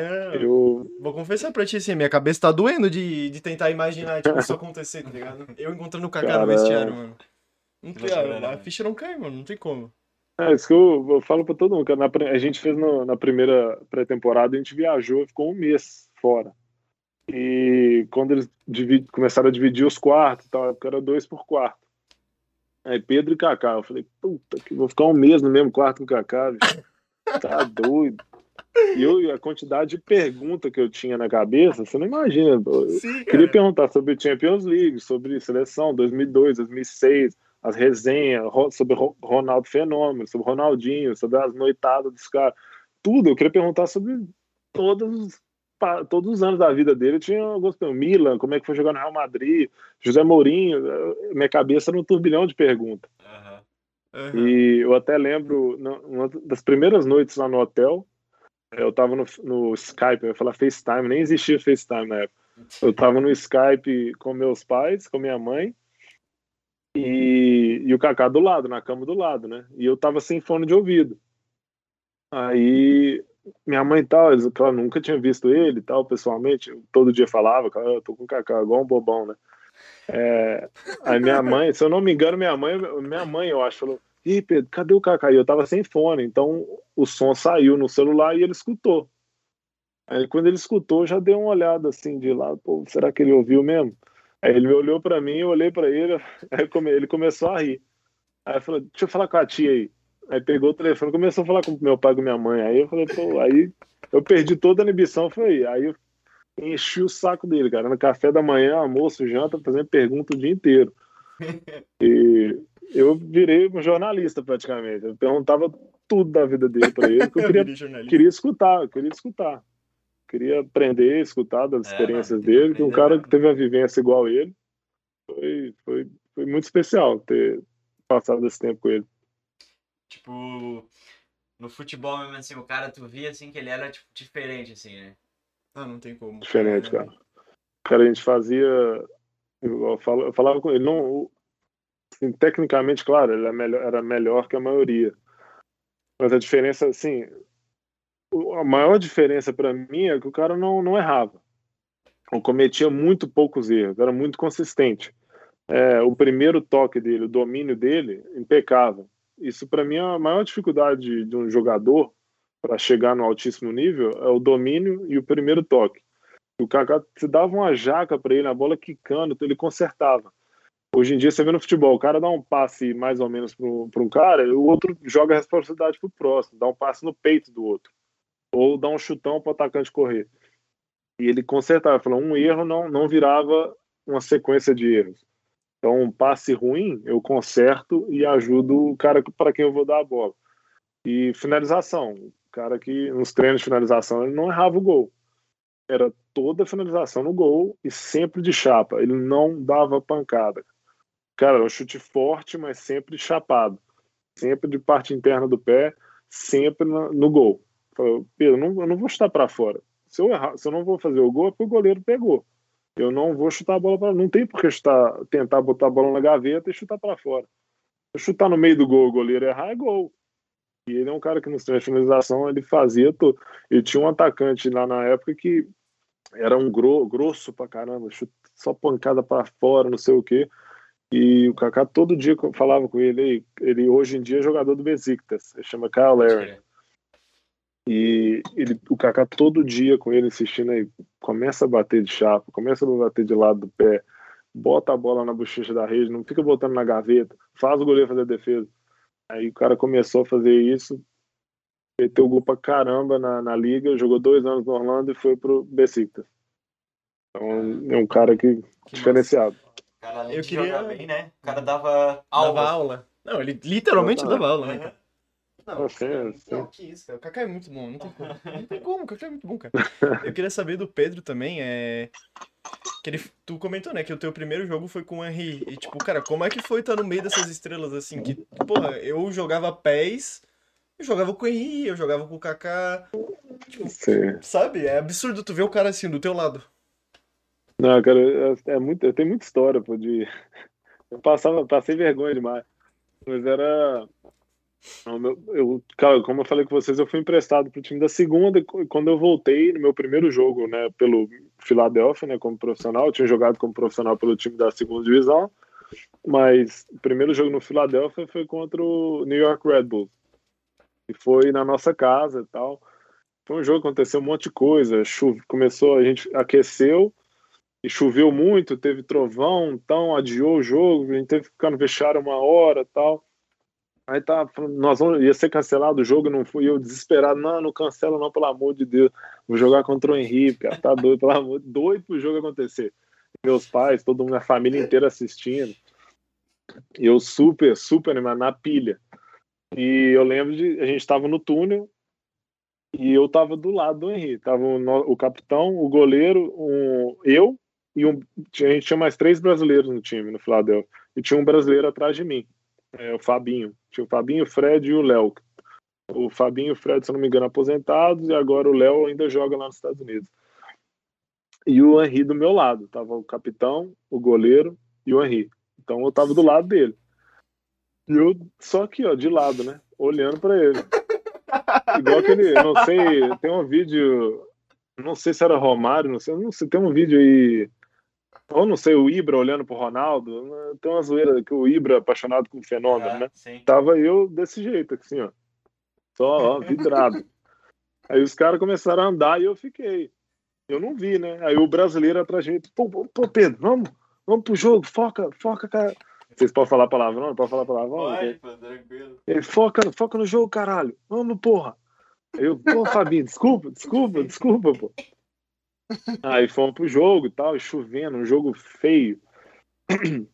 Aí acabou que o Henry fez um gol com 12 minutos, não, não posso estar errado, foi no início do primeiro tempo. Aí ele fez um gol e tal. Aí eu empatei o jogo, eu fiz um gol, uma, uma cagada lá, o zagueiro, um cruzamento, eu e o zagueiro dividimos uma bola, chutei de esquerda e entrou. Aí um a um, tá, buscamos a bola e tal. Aí fizeram mais um, dois a um. Aí nos 90 e pouco do, do, do segundo tempo eu sofri um pênalti. E eu doido pra bater, né? Mas no, novo, tinha acabado de chegar no time, aí chegou um cara mais velho, um francês. Já pegou a bola, bateu 2 a 2 e tal, empatamos. Aí eu feliz pra caramba, e isso tudo antes do jogo, meu pai tinha falado, Pedro, se você não pegar a camisa do Henry, você não volta para casa em dezembro. Eu não deixo você entrar em casa. Você tem que pegar a camisa do Henry para mim. E eu sou muito tímido, cara. Eu falei, morrendo de vergonha. E tinha dois franceses no time. E eu falei, pô, pai, os franceses vão pegar, eles conhecem ele e tal. Aí eu acabei pedir para esse Fred, é, que também era de Belo Horizonte, um cara mais experiente. Eu falei, Fred, meu pai quer a camisa do Henry de qualquer jeito, cara. Ele é doido com o Henry, não sei o quê. Eu também quero, quero pegar para ele. Ele, não, deixa comigo, Pedro. Deixa comigo que eu arrumo pra você. Eu falei, e os franceses, Fred? Não, não, deixa os franceses quietos aí, eu vou dar no meio deles, vocês tentaram pegar a camisa. acabou o jogo e tal, e eu no, na frente, eu louco, né? Tinha feito meu primeiro, meu primeiro jogo, fiz um gol, não sei o quê. Aí nem lembrei de nada, de camisa do Henry e tudo. Tive sair, subir a bancada para dar entrevista no meio da torcida. Tinha que dar entrevista para, não lembro se era ESPN e tal. E esqueci da camisa. Aí entrei no vestiário e tal, e tava o Fred com a camisa do Henry na mão. Ele pegou para mim e me deu a camisa do Henry. Aí eu peguei, cara, eu lembro de ter olhado assim, a camisa suja, Henry e tal. Senti o cheiro do cara, falei, nunca mais vou lavar essa camisa. Aí acabou que eu dei, cheguei e tal, dei a camisa. Fiquei a noite inteira olhando pra camisa do Henry. É, mano. Assim, botei ela em cima da, da mesa da sala lá. Meu primeiro jogo, peguei a camisa do Henry. Falei, nunca imaginei isso, cara. Como você falou, eu jogava no PES, no, no Winning Eleven, no FIFA. Então foi uma experiência assim, inesquecível. Esse jogo foi com certeza um dos mais, mais importantes para mim. E pra ti, assim, tipo, quem teve outros caras assim que tu teve a oportunidade ou de jogar no teu time, no Philadelphia, no Orlando, ou contra, assim, que tipo, teve, sei lá, interação com o cara, ou tipo, tu falava, caramba, esse cara é muito foda, tá ligado? Pra ti. Assim. Cara, pô, de ter jogado contra, que me marcou muito, primeiro foi o Henry, e também o Pirlo e o Davi Villa. Foi, assim, no mesmo jogo. Nossa, os dois estavam jogando. Você é muito fã do Pirlo. E foi o primeiro. Eu tenho uma outra história também que todo mundo me zoa porque eu, tô, eu dei uma porrada no Pirlo nesse jogo. Foi. Tava nós, nós dois no. Estavam os dois no banco, eu tava no banco esse jogo pelo Orlando. Um jogo lá no estádio deles. Era minha, família tava lá? Eu acho que meus pais estavam lá, eles estavam visitando. Isso mesmo e meu irmão. E era o primeiro jogo do Pirlo pelo Nova York. Ele tinha acabado de chegar. Aí ele entrou, tava, tava um jogaço, acho que terminou 4x4 ou 4x3, um jogo muito bom. Aí o Pirlo entrou daquele jeitinho dele, né? Camisinha para dentro, todo bonitinho, cabelo penteado, todo arrumadinho. E os caras davam a bola nele, girava, tá, aquela lentidão dele, mas ninguém conseguia pegar a bola dele dava fatiado, dava um tapa na frente, da Vivilha dominava, chutou bola na trave. Primeiro lance, deu um lançamento, da Vivilha pegou, chutou na trave. É, a torcida foi uma loucura, tinha 60 mil torcedores. loucura, todo mundo gritando, ah, você não escutava nada no campo, torcida cantando. Aí meu treinador foi me chamou, devia faltar uns 20 minutos para acabar o jogo. Falou, Pedro, você vai entrar ali no falso 9, 9 10 ali e marca o Pirlo para mim. Eu falei, eu falei, você tá de sacanagem, né? Você vai me botar para marcar o É o quê? Eu falei, quem? Aí, então, então beleza, né? Já comecei a ficar pilhado, tá, vou entrar. Aí entrei, ele pegou uma bola, tal, que mesmo jeito dele, lento, que gira para cá, eu falei, ah, vou dar o bote, peguei, cheguei, vou pegar, levar a bola, fazer o gol. Isso na entrada da área. Ele numa tranquilidade só bota o, o pé direito, o lado, lado externo do pé aqui, ó, já leva a bola para o lado esquerdo, eu já escorrego, quase caio, ele já vira a bola de pé, dá o tapa de novo, e a torcida, ah, todo mundo gritando. Aí eu falei, ah, então tá bom. Na próxima vez que ele pegar essa bola, eu vou dar no meio dele. Aí, mais uma vez, ele recebe a bola no meio, ele pega, eu falei, ah, vou roubar a bola. Não roubei, não consegui. Na hora que ele girou, já, pum, já chutei tudo por trás. Aí já caiu o pirlo, bola voou, a torcida queria me matar. Primeiro jogo do cara, o time Mano, inteiro. imagina tu no cima. primeiro jogo, cara, lesão no pino, tá ligado? É. Imagina Primeiro jogo do cara, tá ligado? Aí o juizão já chegou, amarelinho. Eu falei, não, graças a Deus. Aí depois disso eu não cheguei mais perto dele, né? Mas foi para mim ter jogado contra ele. O Vila eu joguei contra ele mais um, uma ou duas vezes.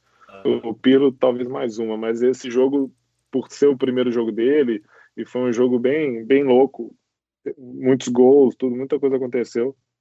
Mas foi também legal. E joguei também contra o Jovinco, contra o Drogba. Esses foram, são os mais conhecidos, né? E junto o Kaká, o Júlio Batista também, que teve no Orlando. E no Fresno, quando eu estava na USL, eu joguei com um argentino, Juan, chama Juan Pablo Cafa, que jogou no Betis, jogou no Zaragoza, jogou na Grécia. E também um dos. Ele é um grande amigo meu até hoje. É um cara que é o, talvez no futebol, o melhor amigo que eu fiz no futebol. Da hora, né? E ele é monstro, monstro. Ele é, é, é difícil, cara. Você, você roda, acaba rodando muito, você tem passa pouco tempo com os caras. É, assim, o tempo que você passa com eles é muito intenso. Sim. É de estar de tá brigando, lutando todo dia, treinando. É, é, é muita alegria, muita tristeza, é confusão, é briga. É muito intenso, mas por pouco tempo. A não ser, cara, tem jogador que fica 10 anos no clube, mas isso é raro. Mas é difícil depois, né, de manter contato. Cada um, você vai para um time, realidade diferente, família. Mas tem alguns que, que ficam no, no Orlando. Eu fiz outros também que tem, são muito amigos meus até hoje. Mas acho que o Juan é um que e ele também é um cara que eu aprendi demais, demais. Ele jogou no Betis, foi campeão no Betis, jogou no Boca, jogou no no Arsenal da Argentina também. É um cara com muito, muito, muita qualidade. Canhoto também, ele é camisa 10, mas joga muita bola. Eu, eu Luiz, a gente, a gente, se der certo, a gente quer aprender mais línguas, né, cara? Pra ter oportunidade de falar com Claro. esses caras também, né? Seria massa, pô. Imagina entrevistar um Pois é, cara. É massa. Abre muitas portas, né? Sim. É, eu falo inglês, mas eu acho que espanhol é mais difícil, né? É, mano. Mas deve ser legal. É. seria É, muito espanhol massa, dá pra você enrolar. Do pô. Alessandro, né? Quem sabe? É, o da Alessandro, na verdade. Cara, que torce pro Inter. Uhum. Tem, que entrevistar o da Alessandro, né? Não É, tem como. da Alessandra é. E ô, Pedro, cara, é, como é que era assim? Isso é uma coisa que a primeira coisa que eu pensei quando eu vi que tu jogava com o Kaká, tipo, como, como é que era o jeito dele assim? Ele é daquele jeitão alegre, sorridente mesmo? Sempre assim? É, todo mundo, é, essa é uma pergunta que todo mundo, todas as pessoas do mundo perguntam, mas é legal. Porque é, todo mundo acha que ele, assim, ele é muito, muito sempre feliz, tudo sempre rindo, muito tranquilo, mas muita gente acha que ele é super religioso, que fala de Deus o tempo inteiro, lê a Bíblia o dia inteiro. Ele é um cara mais zoador no vestiário no Orlando, era ele. O cara que escondia as coisas dos outros, é, jogava o cara na piscina, o cara chegava Tá com tênis e roupa feia, chegava com tênis e roupa feia, ele pendurava, o cara tirava, trocava de roupa, pendurava a roupa do cara no, no meio de treinamento. Ele fazia essas coisas todas. Mas é, ele é daquele jeito, cara, super feliz, super humilde. É, eu falo, não falava tanto, né? E ele era, ele era o nosso capitão, mas ele liderava mesmo pelas ações dele. Não é um cara que ficava gritando o tempo inteiro, estilo no Felipe Melo, por exemplo, batendo no peito dos outros, da cabeçada na parede, não fazia essas coisas. Mas ele é um líder nato pelas ações dele. Ele sempre foi assim com a gente lá. Mas é um cara super aberto, igual a gente fazia churrasco na casa dele. Ele muitas vezes organizava evento para os jogadores, para a gente fazer atividades juntos, né? Fora do, do, do, dia a dia do futebol. De na Disney, por exemplo, a gente ia, arrumava jantar para a gente em restaurantes em Orlando, quando viajava. Então, um cara pô, super, super bacana, super gente boa. E eu tive a oportunidade de viajar com ele também fora do futebol, né? A gente, a gente tinha dois portugueses também no nosso time, né? Então a gente tinha, antes do Júlio chegar lá também, mas eram nós quatro, né? Eu, o Kaká, o Estrela, que ele chama, e o Rafael Ramos, que tá, ainda jogam futebol. Um joga em Portugal, um joga no Egito. A gente viaj, viajou para Miami junto, viajou para outros lugares juntos. Então, foi legal, não só dentro do campo, né? Mas ter essa oportunidade de conhecer ele fora do campo. Ele é uma pessoa normal. Pô, como nós, mas com um pouquinho mais dinheiro que a gente e com mais título, né? Sim. Isso que é o mais que eu, que eu acho que é o mais bizarro, né, cara? Tipo, a gente, cara, é meio que endeusa o cara, assim, parece que ele não existe. Parece que tu chega lá Sim. e é um holograma, não é, não é uma pessoa normal. Sim. E no fundo o cara é um ser humano, que nem todo mundo, né, cara? Exatamente, cara. E muita, eu acho que a vida dos caras é perfeita é um ser humano como a gente, com problema, claro. A maioria dos caras são milionários, claro. sabe? Mas igual o Kaká, no, no, primeiro ano dele lá, separou da mulher, teve que ficar distante dos filhos, coisas que todos nós passamos, Sim. muita gente passa. Então, passam por dificuldades também. É, e outra coisa também que eu falo para muito brasileiro, às vezes a gente conhece o 1% né, dos jogadores de futebol, os que ganham milhões, os que são famosos, que têm milhões de seguidores no Instagram, mas eu falo para com muita gente, claro, aconteceu esses, agora virou mania, né, de YouTube, essas coisas estão mostrando igual o Fred dos Impedidos fez no, no futsal, o Cartoloco lá no Resende, o Juninho Manelo no São Bento e o Duda no São José, eu acho, não sei se vocês acompanharam. Hum, esse último muito não, legal. Eu até conheço. Do Duda Garfa no São José de Porto Alegre, né? Ele mostrando o dia a dia do, dos times menores, né, dos times pequenos. E muita gente não sabe a realidade do futebol. Eles acham que é só Flamengo, Gabigol e jogadores dos grandes clubes, que são milionários, que, que é dinheiro e alegria, né? Fazem o que querem. Mas é legal, acho que a galera vê, igual o Cartoloco fez, foi muita zoeira, é um cara muito zoeiro, mas sim, o que sim. ele fez lá no Resende foi muito legal. Eu, eu assisti, eu acompanhei, mostrando o dia a dia dos caras lá é, dos roupeiros, dos massagistas, do pessoal que cuida do campo. É, tanta gente envolvida num clube. No Brasil, os clubes menores têm muita dificuldade. Então, eu acho legal conhecer os 99%, né, que são a maioria, sim, que sim. ganham, que vivem um dinheirinho contado ali, que tem que pensar no, no futuro, que eles vão precisar fazer para trabalhar. E é, eu acho muito interessante. Eu sou parte disso, eu sei, eu, eu, eu vivo de futebol, mas não sou esse 1%. Eu Sim. vou ter que trabalhar o resto da minha vida, com certeza. Quando eu parar de jogar futebol, eu tenho que trabalhar. Então, acho muito, muitos dos brasileiros, das crianças, dos adolescentes, não têm essa noção ainda de que só vem o, o 1%, é os que estão na televisão todos os dias, né? É. Isso é uma, uma coisa massa que a gente aqui no podcast, na verdade, a gente tenta também trazer, tipo, esse outro lado. Porque, como tu falou, é 99%, cara. A grande maioria das pessoas, pô, ele ganha um salário normal, ele não é super rico, ele tem uma Sim. casa normal. Ele, mas ele vive do negócio, ele vive do futebol. E isso que é massa, ele ama o que ele faz. E, tipo, eu, eu acho isso muito legal, sabe? É, tipo, a gente sim, também, sim. a nossa, a nossa visão é, tipo, pô, a gente conversar com. A gente quer conversar com uns caras, tipo, muito estrela, tá ligado? Sim, Só que a gente não quer, tipo, tirar um pouco do, da raiz da nossa ideia, que a nossa ideia era conversar com gandula, conversar com um roupeiro. Qualquer tá cara que pode. Conhecer o é. futebol. O futebol nem, em si, tá ligado? Sim, que nem, que nem eu falei no início, né? É, tipo, qualquer cara que pode nos contar uma história, que pode dar uma ideia, que pode, pô, mostrar uma visão diferente do que é o futebol. A gente quer falar, porque, cara, como tu falou, tem todos os lados. E a grande maioria sim, do, sim. do. A maioria do outro lado não é ouvida, né, cara? Isso é. Sim, não, mas é, é isso que eu falei. É legal que vocês estão fazendo isso, dando espaço para a gente, né, os 99%, mas também é importante para vocês também conversar e ver a perspectiva também dos caras que estão no nível mais, mais acima, né? Mas, isso que eu falo, desde que eu comecei, que eu fui para os Estados Unidos na faculdade, eu recebo muita mensagem de, de na época no Facebook, hoje em dia mais no Instagram, é, de, de adolescente, criança perguntando como é o dia a dia, porque quer saber, pô, dá para viver disso? É, vocês têm, igual, tem jogador no meu time que trabalha também além do futebol. A gente está jogando no nível assim, bom, que é a segunda divisão da Suécia, mas tem gente que está trabalhando. Nos Estados Unidos a mesma coisa, alguns jogadores da segunda divisão lá trabalham. Na MLS não, é, outro, é outra realidade, mas muitos jogadores de segunda divisão na, na USL, que é um nível alto, trabalham, tem um segundo emprego.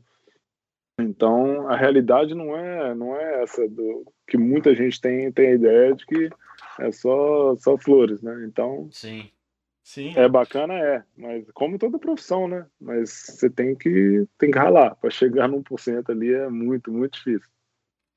Cara, eu acho que o Pedro podia contar pra gente então, né? Como é que é essa experiência do. É que do tipo que ele falou que os jovens pergun... o pessoal mais jovem pergunta pra ah, ele. Sim.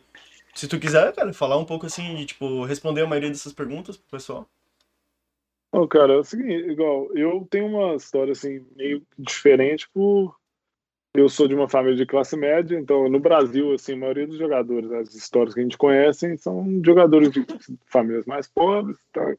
que tem o futebol como opção única. E na minha família ali foi diferente. A gente, meus pais, claro, sempre me apoiaram, minha família inteira. O sonho da minha família, não só dos meus pais, mas dos meus tios, do meu, do meu avô, era que alguém da nossa família jogasse futebol profissional. E, claro, nunca senti isso como pressão e tudo, mas aí, meus, meu pai e minha mãe principalmente, o estudo sempre vem em primeiro lugar. É, meu pai ali um pouquinho menos, que meu pai queria muito que eu tinha, ele, ele ficou muito puto comigo quando eu saí do Cruzeiro, mas ele entendeu, ele me apoiou quando eu tomei a decisão de sair do Cruzeiro. Eu fiquei na época, assim, eu falo para muito, para muitos meninos, cara, você tem que fazer o que você quer. Eu, claro, eu tava ali, era uma oportunidade única de estar no juvenil do Cruzeiro, é, poderia ter virado jogador profissional no Brasil? Talvez, não sei. Se eu tivesse ficado lá e não tivesse virado jogador, o que, que eu estaria fazendo hoje? Poderia estar ganhando milhões jogando futebol? Talvez. Não sei. Dos 30 que estavam lá comigo, três jogaram. Então, poder, a maior chance seria de eu estar entre os 27. É, é, então, é o que eu falo com os meninos, cara. Cada história, cada um vive uma, uma história diferente. Mas eu acabei que o meu sonho de jogar futebol foi, assim, adormeceu, eu falo que adormeceu por alguns anos e voltou a ser um foco meu quando eu tive a oportunidade de estudar e jogar futebol ao mesmo tempo. Então, assim, é difícil de falar, oh, pô, você tem que seguir esse caminho para jogar futebol profissional. Você tem que estar na base de um grande clube, você tem que ter empresário, você tem que se cuidar, você tem que estar no top da sua forma física, você tem que. Não existe, cara, não tem a receita, não tem receita para nada, qualquer outra, como qualquer outra posição, como te falei. É, você cair no lugar certo, na hora certa, com o treinador certo, você ter o apoio da família é importante. Investir, assim, você acaba tendo que investir em você, no que você quer, quer atingir. E o meu sonho, que era um sonho de criança que adormeceu por alguns anos, voltou através do estudo. Então, é um pouquinho fora da curva, principalmente no Brasil, né? Falar de, de virar profissional por ter estudado, por ter valorizado a escola. Mas eu sei que a realidade no Brasil é diferente, tem muitos problemas sociais, e comparar com, com os Estados Unidos é difícil. Sim. Mas cara, tem que, tem que seguir o que você quer mesmo e bola para frente. Se, se vê como o futebol é uma opção, é a única opção para sair do lugar onde você está, para ajudar a sua família, pô, quem sou eu para falar não vai estudar? Não posso. Eu vivi uma realidade diferente. Cada um vive uma realidade. Eu não sei como é estar numa favela e não ter comida na mesa. Minha mãe trabalhar quatro empregos, meu pai trabalhar três empregos e a gente não conseguir comer um, uma carne no domingo, por exemplo. Sim. E eu tenho jogadores na época do Cruzeiro do Atlético que passavam por isso. Então não sou eu que vou falar, pô, cara, vai para a escola, vai estudar.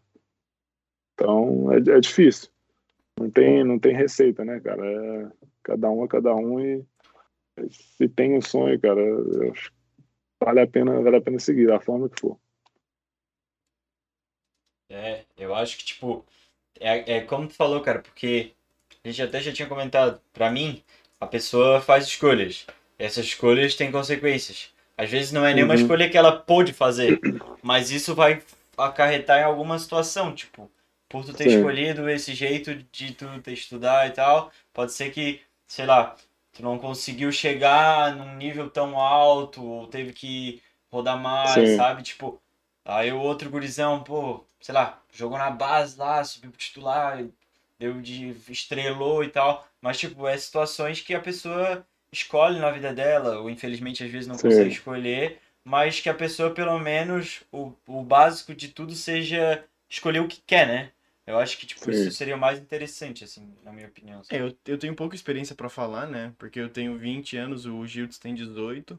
Mas, Uhum. assim, do que eu já vivi, cara, é que, tipo, tu tem que fazer o que, o que tu gosta, velho. Exatamente. Tipo, é isso, velho. Não tem outra opção. Cara, eu amo fazer isso. Vai lá, cara, luta. Todo Sim, dia, acorda sim. e pensa naquilo ali. Se teu sonho é jogar futebol, acorda todo dia e pensa, vou jogar futebol. Só que como o Pedro falou também, não adianta tu querer largar tudo por isso, e aí se der errado, depois tu te ferra, cara. Exatamente, Então acho que, tipo, tem que Sim. ter a parte do sonho, mas também tem que ter a parte do planejamento, né? com certeza. É isso aí. É o que eu, eu- o que eu falo com muitos também, que eu, eu acabei, eu saí do Brasil faz 12 anos, 12, 13 anos. Então, muita gente, pô, Pedro foi para os Estados Unidos, Pedro tá vivendo a vida boa, tá na faculdade, virou profissional, tá na MLS, tá jogando com o Kaká. O pessoal não sabe que eu, quando eu tava na faculdade, eu, eu tava de pé ralando de 7 da manhã até 10 da noite, estudando, treinando, estudando inglês, é, comendo uma comidinha mais ou menos ali, com- comprava marmita no Walmart de um dólar, porque eu não queria gastar muito, eu gastar. Eu, eu peço desculpa pros meus pais, que eu passava o cartão de crédito ali, era só para comer mesmo, porque não tinha jeito. Mas, igual, eu, eu saí do Brasil com 19 anos, meu irmão tinha 16. Eu perdi a, a adolescência, a parte de jovem do meu irmão, praticamente toda.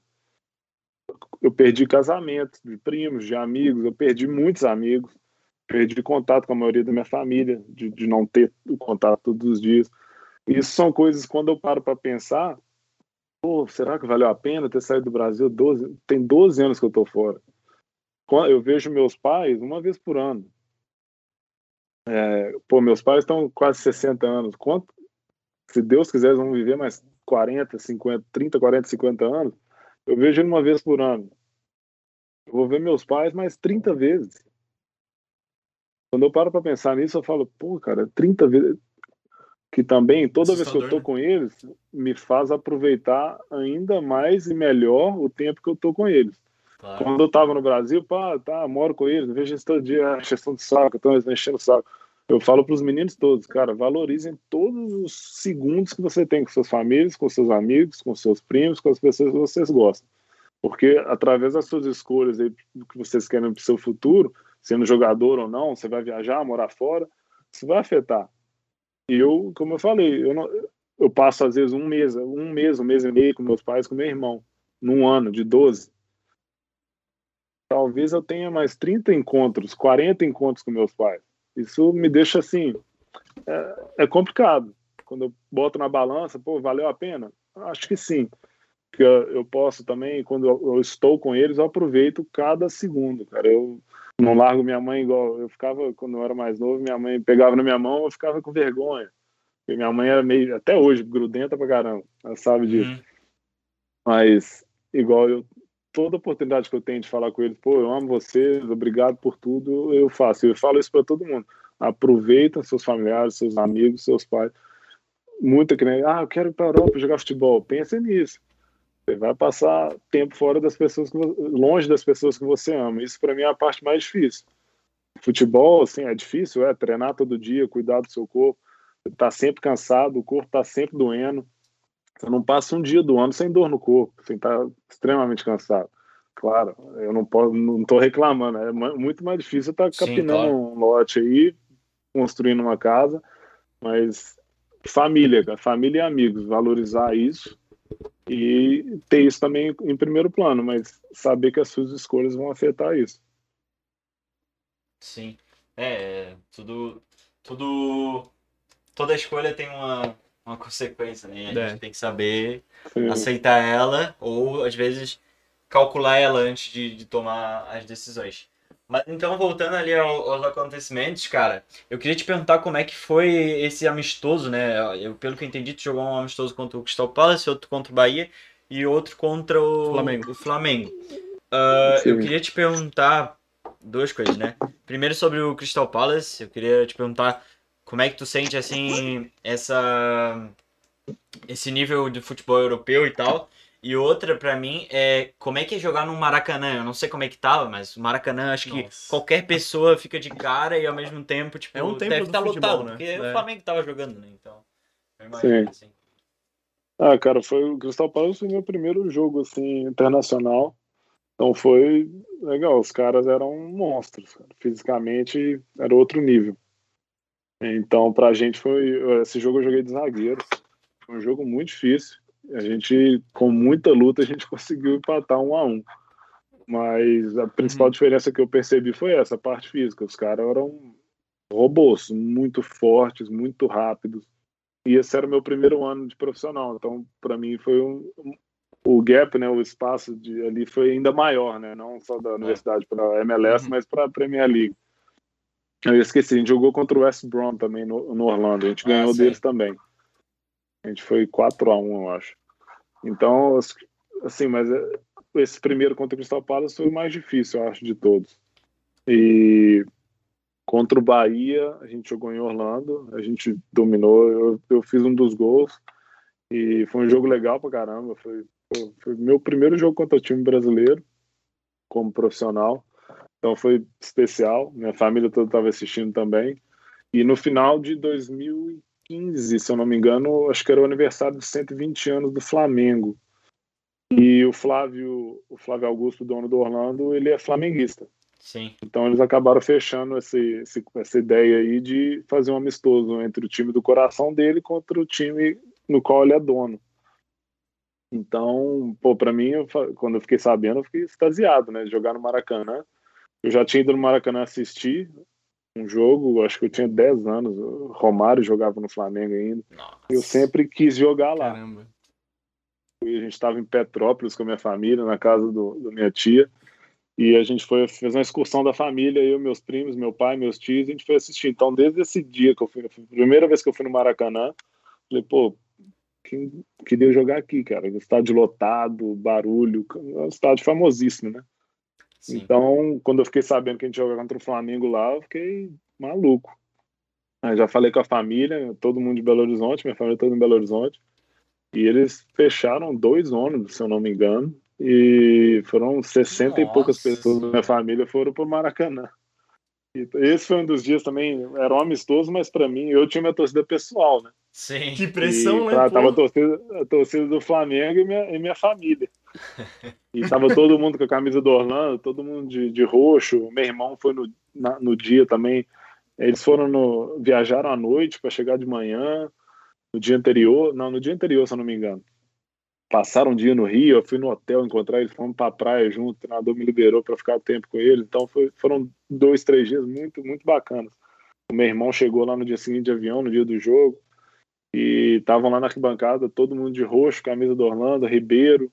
Aí Sport TV foi atrás deles, porque pô, era uma história legal, né? Minha família inteira veio, na família inteira, quase metade da minha família veio, a família é muito grande.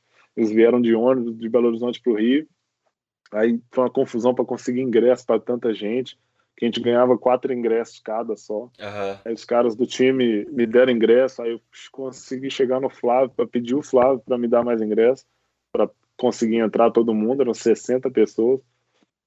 E a gente acabou perdendo de 1 a 0 e eu quase fiz um gol. Graças a Deus não entrou, porque se eu chutei uma bola que passou raspando na trave, se entra, eu acho que meu pai ou meus tios mais velhos iam ter um ataque cardíaco lá, que eles estavam muito nervosos.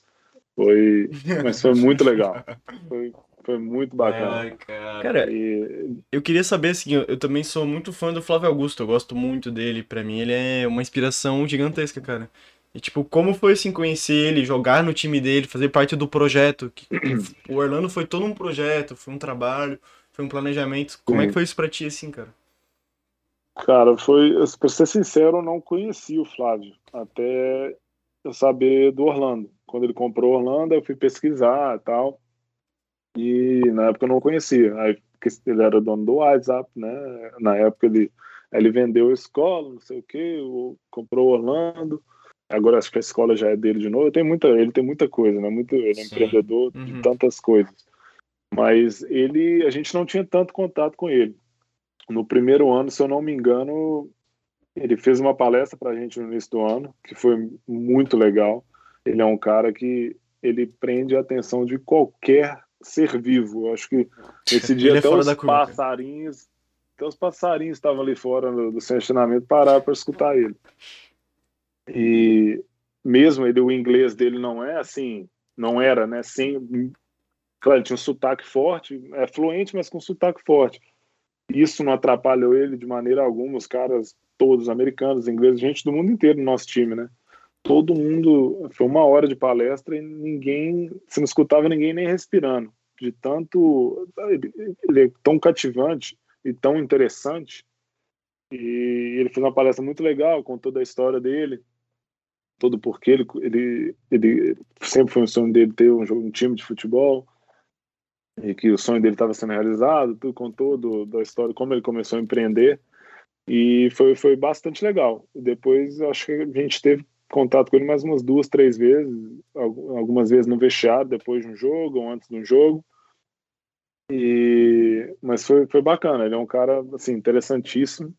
Hoje, claro, eu sei muito mais dele do que eu sabia na época, então eu dou mais valor ainda, né, de ter tido a oportunidade de, de conhecê-lo e, e esse dia também né, do jogo contra o Flamengo, sabe, que ele ajudou a minha família a poder me, me assistir no Maracanã. É, isso só me fez crescer a minha admiração por ele. Da hora. Que massa, cara. É um cara que ousou, né? Sempre esses caras, são, pra mim, são os mais foda, porque, tipo, o cara não tá afim, tipo, de ser cômodo, mano. É, tipo, pensei assim, não, cara, eu não tenho limite, quer saber? Vamos tá quebrar tudo. Vou fazer um bagulho que, tipo, ninguém fez. E é isso. E é isso, tá ligado? Tipo, uhum. eu acho muito da hora, mano, essas uhum. pessoas. E. Ele é fera demais. É. E aí depois tu. Depois do Orlando, no caso, pra né, fazer a linha cronológica, né? tu foi do Orlando pro, pro time já na Suécia ou tivesse alguma passagem? É, eu tive na, eu tive na segunda divisão dos Estados Unidos um ano no, no Harrisburg, que era o time B do Philadelphia, e daí eu fui pro Fresno, que era um time da Califórnia. Fresno, sei. Onde eu joguei com o argentino lá, o Juan, que eu comentei com vocês. Uhum. E eu tinha três anos de contrato com o Fresno, mas eu já tinha um, dois anos antes disso, eu já tinha a ideia de vir para a Suécia. Minha namorada, que eu conheci na faculdade, ela é sueca. Ah, também certo. jogadora de futebol. Joga futebol profissional. Jogava, ela aposentou agora no final do ano passado. Uhum. Mas. Então, depois que ela formou na universidade, ela voltou para cá, para a Suécia, para poder jogar. E eu fiquei nos Estados Unidos. A gente ficou distante assim por um ano e meio, quase dois anos. Então, eu já queria, pô. Eu tenho 10 anos que eu estou nos Estados Unidos, 9 anos nos Estados Unidos. Ah, vamos para um país diferente é, precisando de experiências novas, conhecer um país novo, uma liga diferente, um desafio novo. E, claro, a Suécia não é um dos polos, né, nas maiores ligas da, do, da Europa, então acaba sendo um pouquinho mais tranquilo de Sim. conseguir entrar no mercado daqui, mesmo sendo foi bastante difícil, que é uma, uma liga muito muito difícil. Tem muito jogador de qualidade. E eu acabei chegando, tem um, um, um grupo de empresários brasileiros que moram aqui, um deles até de Belo Horizonte, chama Henrico, jogou no Vasco, ele jogou no Atlético, e ele jogou um tempo aqui na, na Suécia, e ele é de Belo Horizonte também, é, nossas famílias se conhecem, e ele acabou me ajudando, eles, eu acabei assinando contrato com eles, eles me, eles me ajudam na minha carreira, e me trouxeram para a Suécia. Eu vim em 2019. Estou aqui desde então. Minha namorada também jogava profissional, mas agora ela parou, só trabalha. Então, um dos motivos né, de eu ter vindo foi além ela, claro, e também desafios novos, tentar entrar no mercado novo e, e assim, eu tô com 30 anos agora, uhum. assim, futebol ainda Não, não tô velho, né? Mas tô chegando ali na quase lá. Então ainda tinha o objetivo de tentar jogar no, no nível mais alto do que os Estados Unidos e talvez ainda mais alto do, aqui, deixa eu tentar chegar na primeira divisão Sim. aqui. É engraçado, né? Como o conceito de.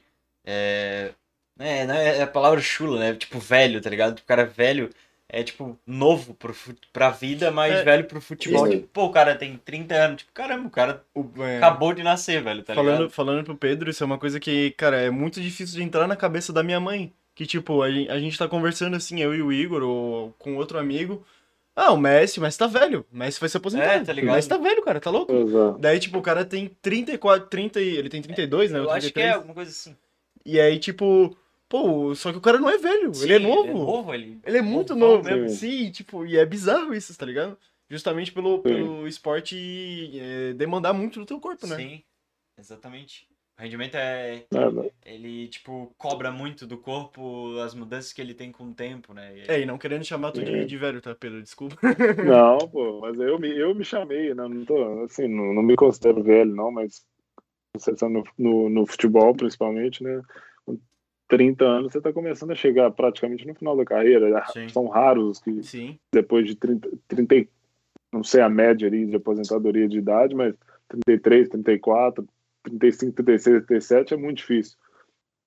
E depende também da parte física, se você está tendo lesão ou não.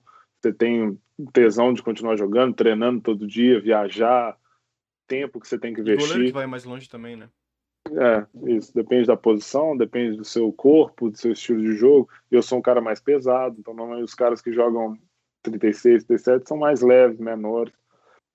Então, eu tô chegando numa idade que já começando a pensar nessa transição, né? No que, que eu vou fazer, é, no que, que eu vou trabalhar o resto, o resto da minha vida. É, você tá chegando, eu tô chegando com 30 anos, mas tenho mais 60, 70 anos de vida. Vou trabalhar Sim. mais Com certeza. 30, 40 anos.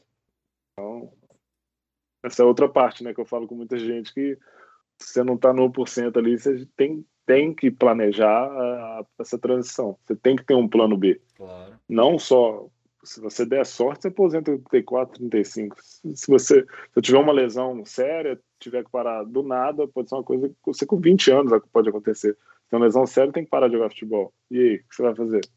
Então, é difícil, é chato pensar nisso, mas tem que ter um plano B.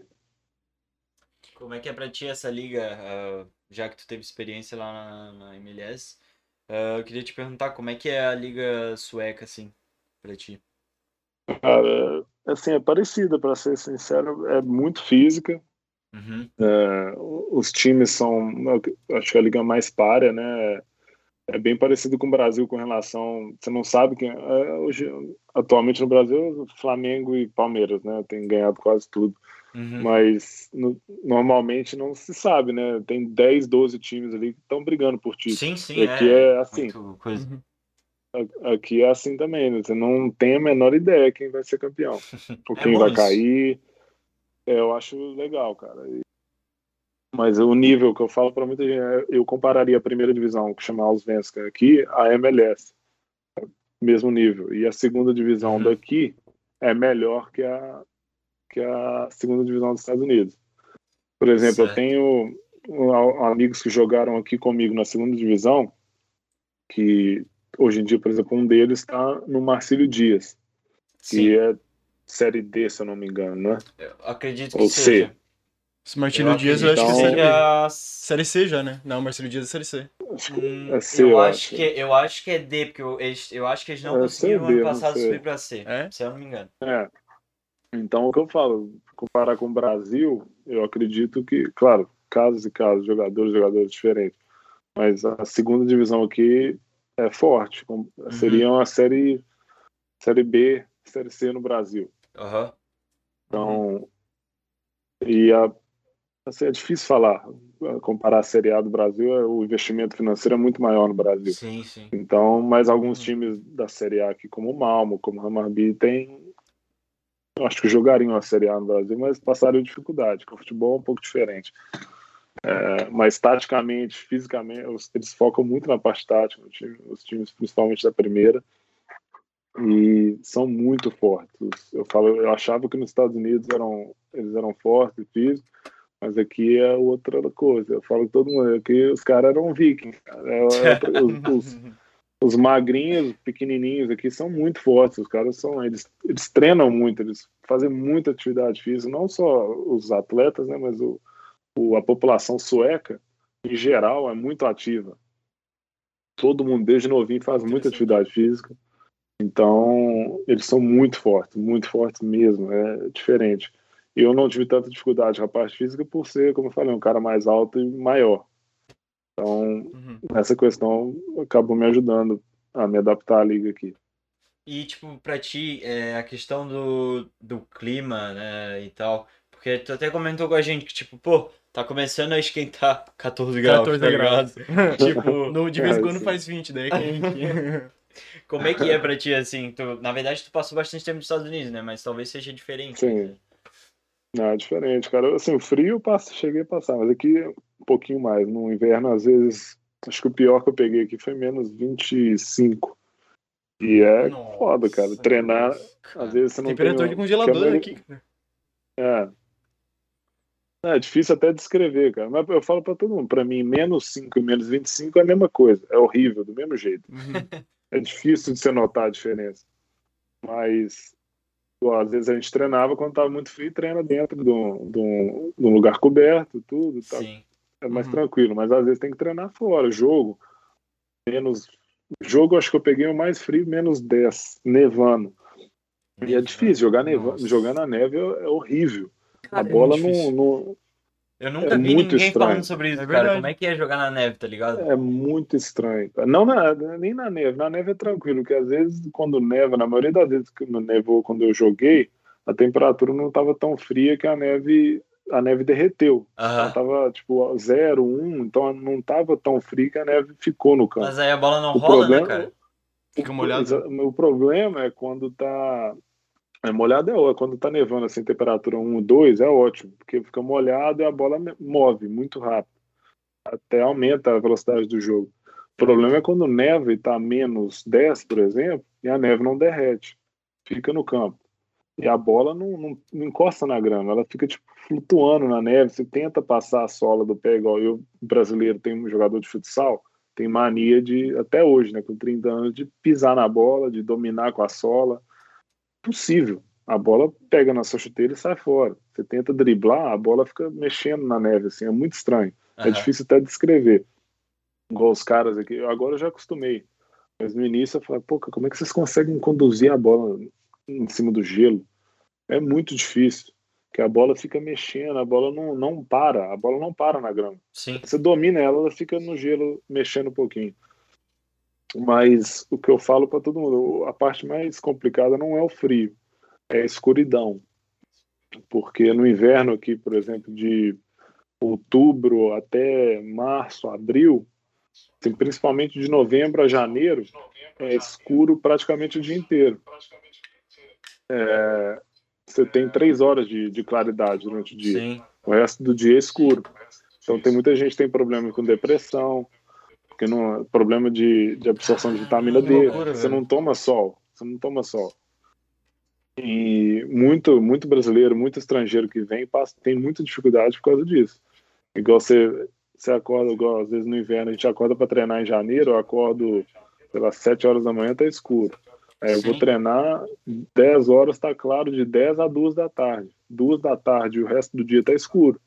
Loucura. Escuro assim, é preto, loucura. preto. É, também, assim. E no, no, no verão, o contrário. No verão tá claro o dia inteiro. Então não tem, não tem escuro no verão. É duas horas de escuro. Igual, duas da manhã, de 11 da noite está claro ainda. Duas da manhã está claro de novo. Então são dois extremos. Eu acho que essa é a maior dificuldade. Muita gente que vem jogar aqui é se adaptar à claridade e escuridão. A temperatura, você bota roupa e tudo, ajuda, você esquece depois de um tempo. Mas essa questão de escuridão, a escuridão no inverno é difícil.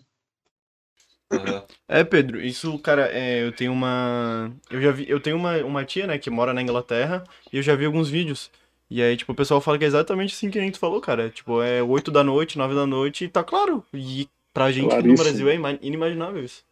É, na Suécia é pior ainda que tá mais perto, né? Tá mais pro norte.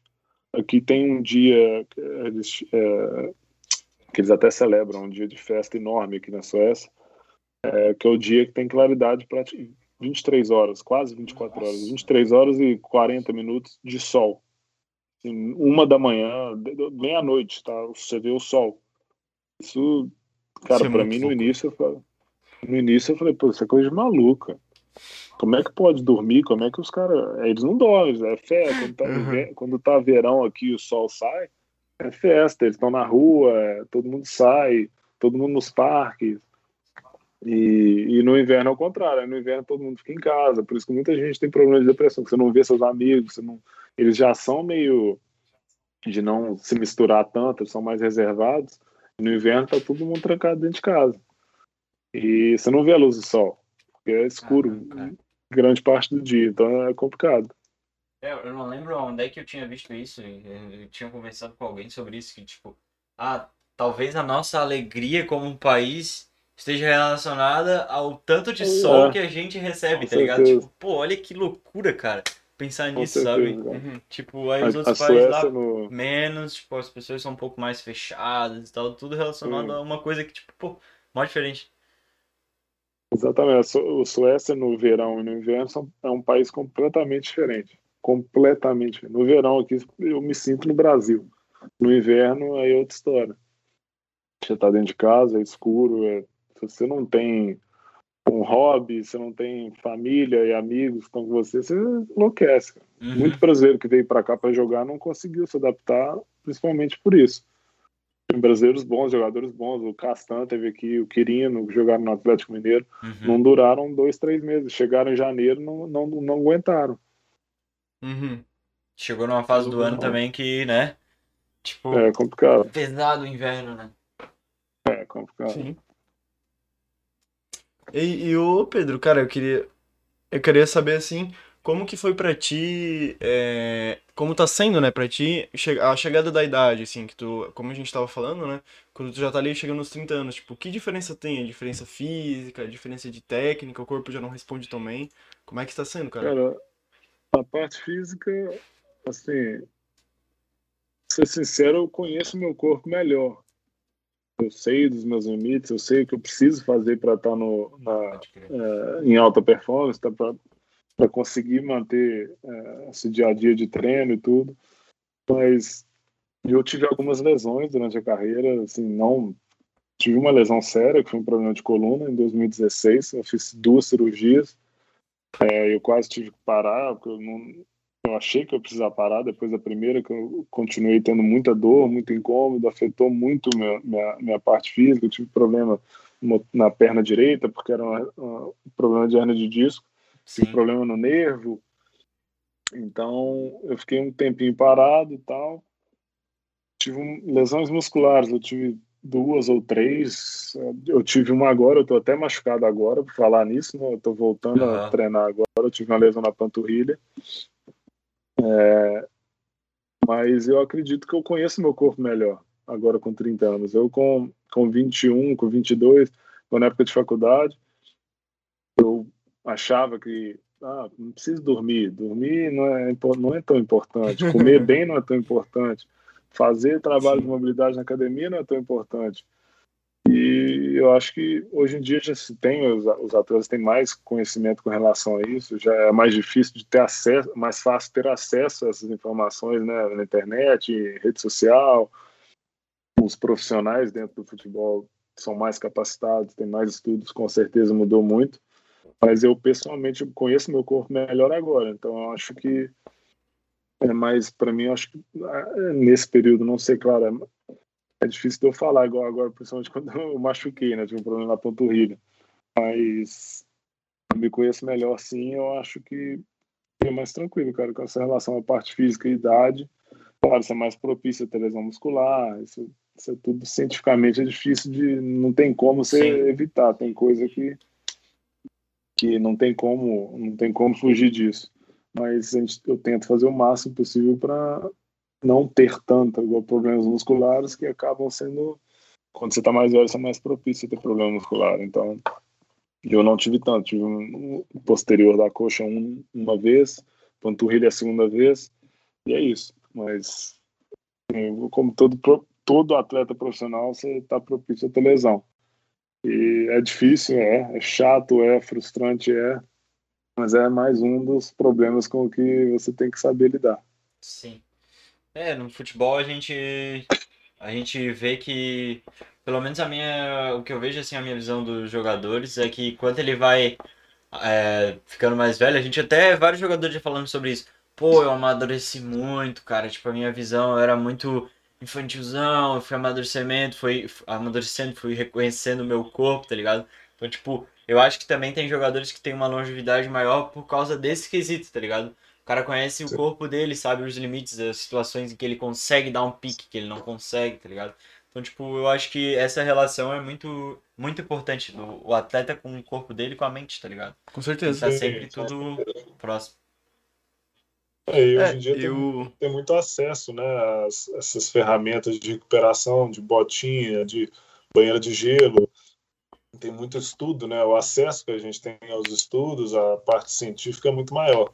E tem que saber usufruir disso. Sim. Claro, eu estudei na faculdade, estudei ciência do exercício do esporte, que é uma coisa que, para mim, eu acredito que me ajuda no meu dia a dia como claro. atleta profissional.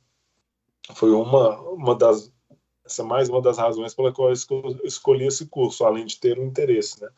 Mas, com certeza, eu conheço meu corpo muito melhor agora do que quando eu tinha 20 anos. Sim. Show. E aí, Luiz? Acho que pra mim fechou as perguntas. Perguntei o. Eu já falei demais, né? É, Não, eu tenho. Mais melhor. é, eu tenho, eu tenho, eu queria. É, eu, acho que eu, eu posso perguntar agora, né? Pergunta, em vez de das perguntas. Uhum. É, Tipo assim, eu nunca tive a oportunidade, né, de, de falar com um cara que jogou com caras tão grandes, né? Desculpa ficar perguntando disso toda hora. Ah, é isso. Mas eu, eu queria saber como que foi jogar com o Drogba também, né, cara? Porque o Drogba, ele foi uma... Pô, ele... A gente se inspirava nele, ele foi uma estrela no Chelsea. E, tipo, cara, a gente aqui no Brasil gostava muito dele naquela época, né? O Drogba era muito brabo. E também da, da Costa do Marfim, né? Um, um país que não tem muitas estrelas. Sim, não. Ele... Cara, eu joguei contra ele só duas vezes. Mas a primeira ele. Porque o Orlando, a gente jogava em. Eles não tinham estádio próprio ainda quando eu estava lá, estavam construindo o estádio. Uhum. a gente jogava no campo de grama sintética. E ele, por exemplo, o Drogba já era mais velho também, ele falou que não jogaria lá, por ser grama sintética, né? por causa do maior impacto, a chance de lesão é maior. Então, ele só ficou no banco e não jogou. Mas em Montreal eu cheguei a jogar contra ele e um monstro, cara. Um cara, assim, fisicamente diferente também. Era um espécime, né? Um, um armário. E, claro, uhum. ele não tinha aquela força, aquela explosão que ele tinha na época do Chelsea. Mas ainda um cara que usava o corpo. Eu nunca vi ninguém usar o corpo igual ele, tão bem. Ele não é um cara que não é tão alto, eu não sei exatamente a altura dele, eu sou mais Sim. alto que ele mas ele é muito forte, ele é todo quadradão, perna grande, e sabe usar muito bem o corpo. Isso que eu, muito jogador, mesmo eu não sabia usar meu corpo, eu sou um cara de 1,93m, 90 quilos. Você para para pensar nisso, você fala, pô, é um cara muito grande. Mas eu não sabia usar meu uhum. corpo. Uhum. O Drogba, sendo menor e mais leve, era muito mais forte que eu dentro do campo. Sabia como se posicionar, de às vezes um cara mais baixo, se manter mais baixo, com o joelho flexionado ali, os caras não conseguem te derrubar. Ele recebia chutão do goleiro, ele não, não dava toda hora raspadinha, matava a bola no peito. Ele te empurrava para trás aqui, deixava a bola cair, pum, no peito. Os caras vinham por trás, trombando, batendo, e ele, ó, só aqui, ó, só em pé. E também finalização, ele fez uns gols lá que inacreditável, cara. Até uhum. depois que ele jogou, ele comprou, também é um dos donos de um time da USL, da segunda divisão do Phoenix. Legal. E ele chegou a jogar na segunda divisão lá também. Eu joguei contra ele na segunda divisão. E ele fez cada gol lá. Pelo amor de Deus, cara. Você vê que é um cara que jogou nesse nível, né? Jogou no Chelsea, disputou. Acho que ele disputou o Copa do Mundo, posso estar errado, mas acredito que sim. Acho que sim, sim, jogou, jogou. Sim. Então, era outro cara, um monstro, muita, muita qualidade e força física. Ele, acho que o maior atributo dele é a força física e saber usar o corpo da melhor forma possível. É, tipo, eu, eu, eu comecei a ver o futebol foi nessa época, tá ligado? Eu Tipo, também. Uhum. Exatamente assim na época do Drogba no Chelsea, tá ligado? Eu, eu lembro exatamente assim, tipo, eu Ele um lá no sexto ano, mano, começando a ver Champions, entendendo o que que era, tipo, Sim. bem pouco. Pra mim, eu, eu entendo de futebol, tipo, uns três anos atrás. Uhum. Entender, assim, como funciona. Mas, tipo, na época eu só me divertia, eu achava muito massa. Pô, É fã, né? grandões, pá. E aí eu começava a ver, pô, os caras só monstro, cara. Ashley Cole, Drogba, Lampard, pô, Fernando Torres, tipo, só estrela, tá ligado? E aí, pô, eu me marca porque ele é um cara que, tipo, talvez ele, ele, em geral, assim, tipo, ele tenha mais a história no Chelsea, né? Tipo, tem caras que são Uhum. muito, muito grandes, mas tipo, pra mim, pra mim ele é um cara muito grande porque era a época que eu estava vendo futebol. tá Eu também. Tipo, É, eu tenho era mais ou muito menos. interessante. Tenho mais ou menos a mesma visão. É, uma coisa que o Pedro falou, eu acho que muito desses caras serem muito bons, é ele- eles terem essa, essa habilidade técnica, né? Que ele falou, tipo, que o Drogba tem, o Kaká tinha. A E experiência aí- com o tempo. É, né? também. Sim. E aí, tipo, pô, tu vê um cara que ele tá quase se aposentando, ele foi jogar na MLS e o cara, ele ainda é melhor que dos caras que estão lá. Sim. Tipo, Então o cara é muito absurdo, assim. Ele é realmente fora da curva. É o que eu falo também. Claro, a diferença entre um jogador como eles e um jogador comum é grande. Mas quando você se coloca dentro do ambiente onde eles estão vivendo essa- esse alto nível de, de rendimento, de competitividade todos os dias, você está treinando com os melhores jogadores do mundo no seu time. Igual o Drogba quando estava no Chelsea, o Kaká quando estava no Milan, ó, vários outros exemplos, o Pirlo, no, sei lá, na Juventus, onde seja. Você está treinando com esses caras todos os dias. O ambiente onde você está também vai te fazer melhor. Você precisa sim. ser melhor. Você vai se desenvolver mais. Isso que eu falo com muita gente. Você está num, num- time que é mais ou menos. Você não está desenvolvendo. Você não está você não tá treinando todos os dias com um cara que é melhor que você. Você não vai desenvolver. Você vai ficar nesse nível, esse platô aí. Você está treinando todos os dias. Além, claro, tem os jogos, são importantes e tudo, mas o dia a dia no treino, você está num ambiente bom de treinamento, que você está aprendendo, desenvolvendo, é importantíssimo. Você colocar um. Você, por exemplo, eu, se eu fosse treinar no Real Madrid todos por, por três meses agora, eu ia melhorar muito. Meu jogo ia- Sim. eu não Com posso, certeza. claro, eu tô com 30 anos, tecnicamente é difícil de ser a parte motora também não muda tanto, velocidade não tanto, mas a minha visão do jogo, é, vendo os caras estar fazendo isso e a velocidade com que eu pensar que eu, que eu, que eu ia conseguir fazer as coisas ia melhorar. Claro. Você tá nesse ambiente todos os dias, como esses caras viveram, de estar jogando em altíssimo nível, treinando em altíssimo nível todos os dias, você se desenvolve muito mais do que tá treinando com um timinho ali, mais ou menos e tal. Então, esse ambiente de treino, por isso que é tão importante ter um ambiente de treino, de treinamento muito bom, de, de alto nível. Para no jogo também isso, isso virar alto nível também. Isso acontecer, né? Se refletir, né? Exatamente. Sim. Uhum. É isso, Então, então. vamos pra nossa pausinha? Vamos, vamos fazer uma pausa. Aí normalmente é uns 3, 5 minutos, né? E aí a gente volta depois, se quiser ir no banheiro, tomar uma água e tal, pra aproveitar. Beleza, tranquilo. Beleza? Fechou? Então é isso aí, pessoal. Fazer a pausa. Valeu, gente.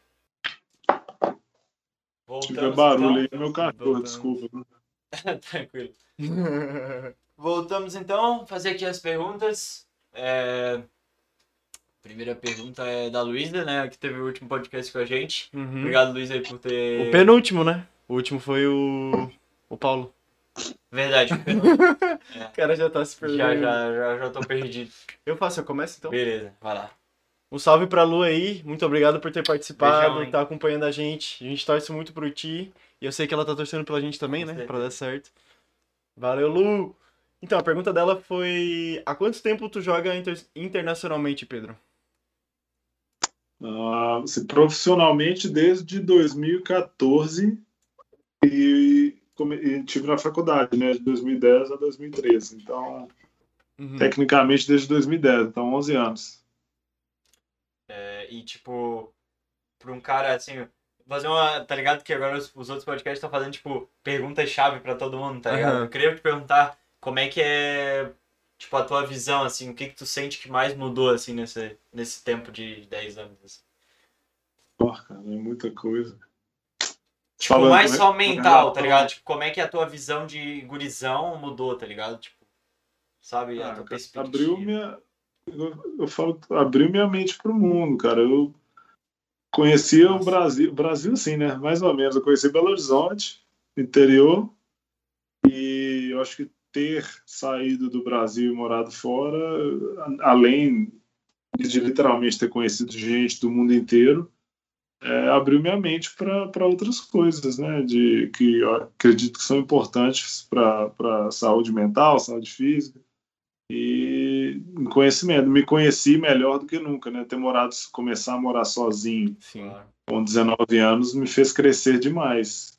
Tive que aprender coisa que eu não fazia no Brasil. Eu tinha pai, mãe, tio, irmão, prima que fazia tudo por mim.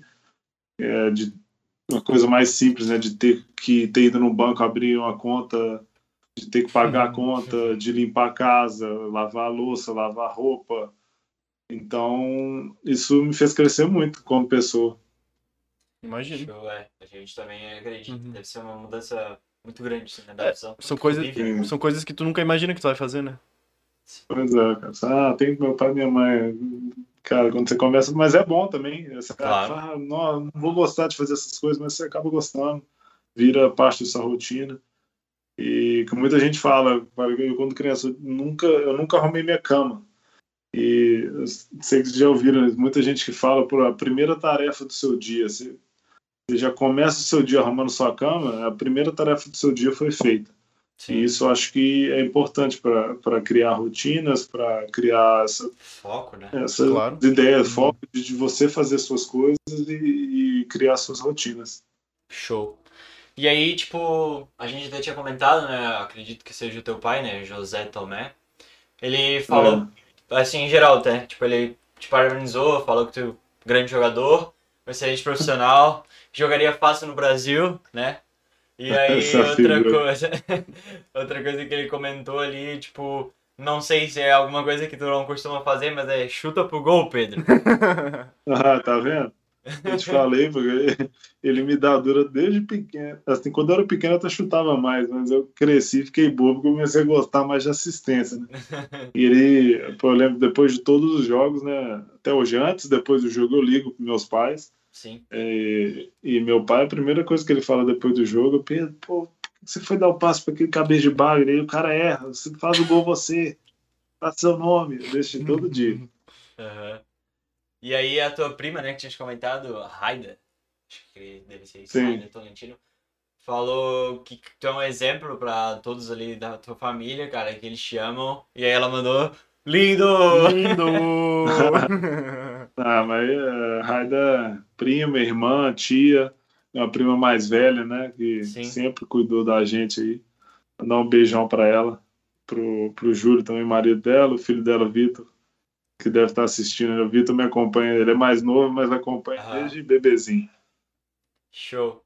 Legal. Show de bola, né? E Então, o resto da família também aqui, que né? estiver assistindo. Claro, um beijo aí pra toda a tua Com família. certeza. Não, vou tomar é, dura, O pessoal que tá acompanhando, o pessoal que vai ver da família do Pedro. Um abraço pra É. todos. Show.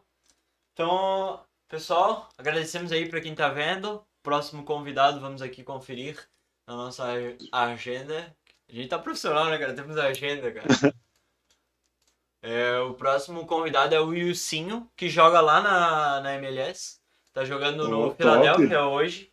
Jogou no Sim. São Paulo, acho que jogou no Inter.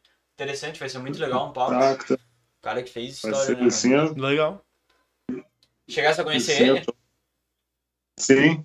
Assim, eu conheci através do- do- dos caras que eu te contei do Philadelphia, o Fred, Aham, ele é treinador agora da, da base lá. Ele é muito amigo dele. Sim. E o Wilson é monstro. O Wilson joga bola, de, joga, jogou muita bola no Shakhtar, ele jogou muito, ganhou Sim, a Europa League, Verdade, eu né? acho. O cara jogou no Shakhtar. Eu esqueci, eu falei dele no, no coisa, o cara jogou no Shakhtar. Eu acho que ele ganhou a Liga Europa lá. Acho que ele ganhou a Aí, Liga ó. Europa pelo Shakhtar. Oh, que massa. Ele, top, monstro. Ele fez cada golaço lá na MLS. Vai ser um papo bacana demais. É isso aí. Vou acompanhar com certeza. Show. É, só pra Valeu. atualizar vocês, vai ser dia 26, que eu acredito que seja numa Quarta-feira? quarta-feira, às 18, beleza, rapaziada? E a gente também teve outros, pô. A gente entrevistou um treinador, cara. Tipo, o treinador do Bruce, que foi muito da hora. O. Gerson, A Luísa. a Foi Luísa. muito massa. Melhor goleira do mundo. Você já falou com a melhor goleira do mundo? Então vai assistir. A gente conversou também com a Aninha, cara. A Aninha. Melhor jogador Então- atacante também do mundo, né? Melhor jogador em geral. E é isso, mano. Dá uma olhada no nosso canal, cara. Tipo, dá uma oportunidade pra gente que vocês vão ver, mano. Que a gente se esforça, mano. A gente tenta dar o nosso melhor aí pra fazer um conteúdo legal. Com certeza. Espero que vocês tenham gostado, né? Um beijão. Deixa o like aí. Agradecer o. Pedro também, né? Claro. Essa, certeza. essa oportunidade pra Obrigado, gente. Pedrão. falar com um cara que tem tanta experiência, né? Joga fora, mora fora tanto tempo. Contou, nas- contou essa história, a história dele pra gente. A gente teve um papo bem massa. Te agradecer então, Pedro. Muito obrigado aí pela por- oportunidade de falar contigo. Obrigado a vocês, Igor, Luiz, pessoal todo do canal, os amigos que estão aí na casa. É, um abraço a todos.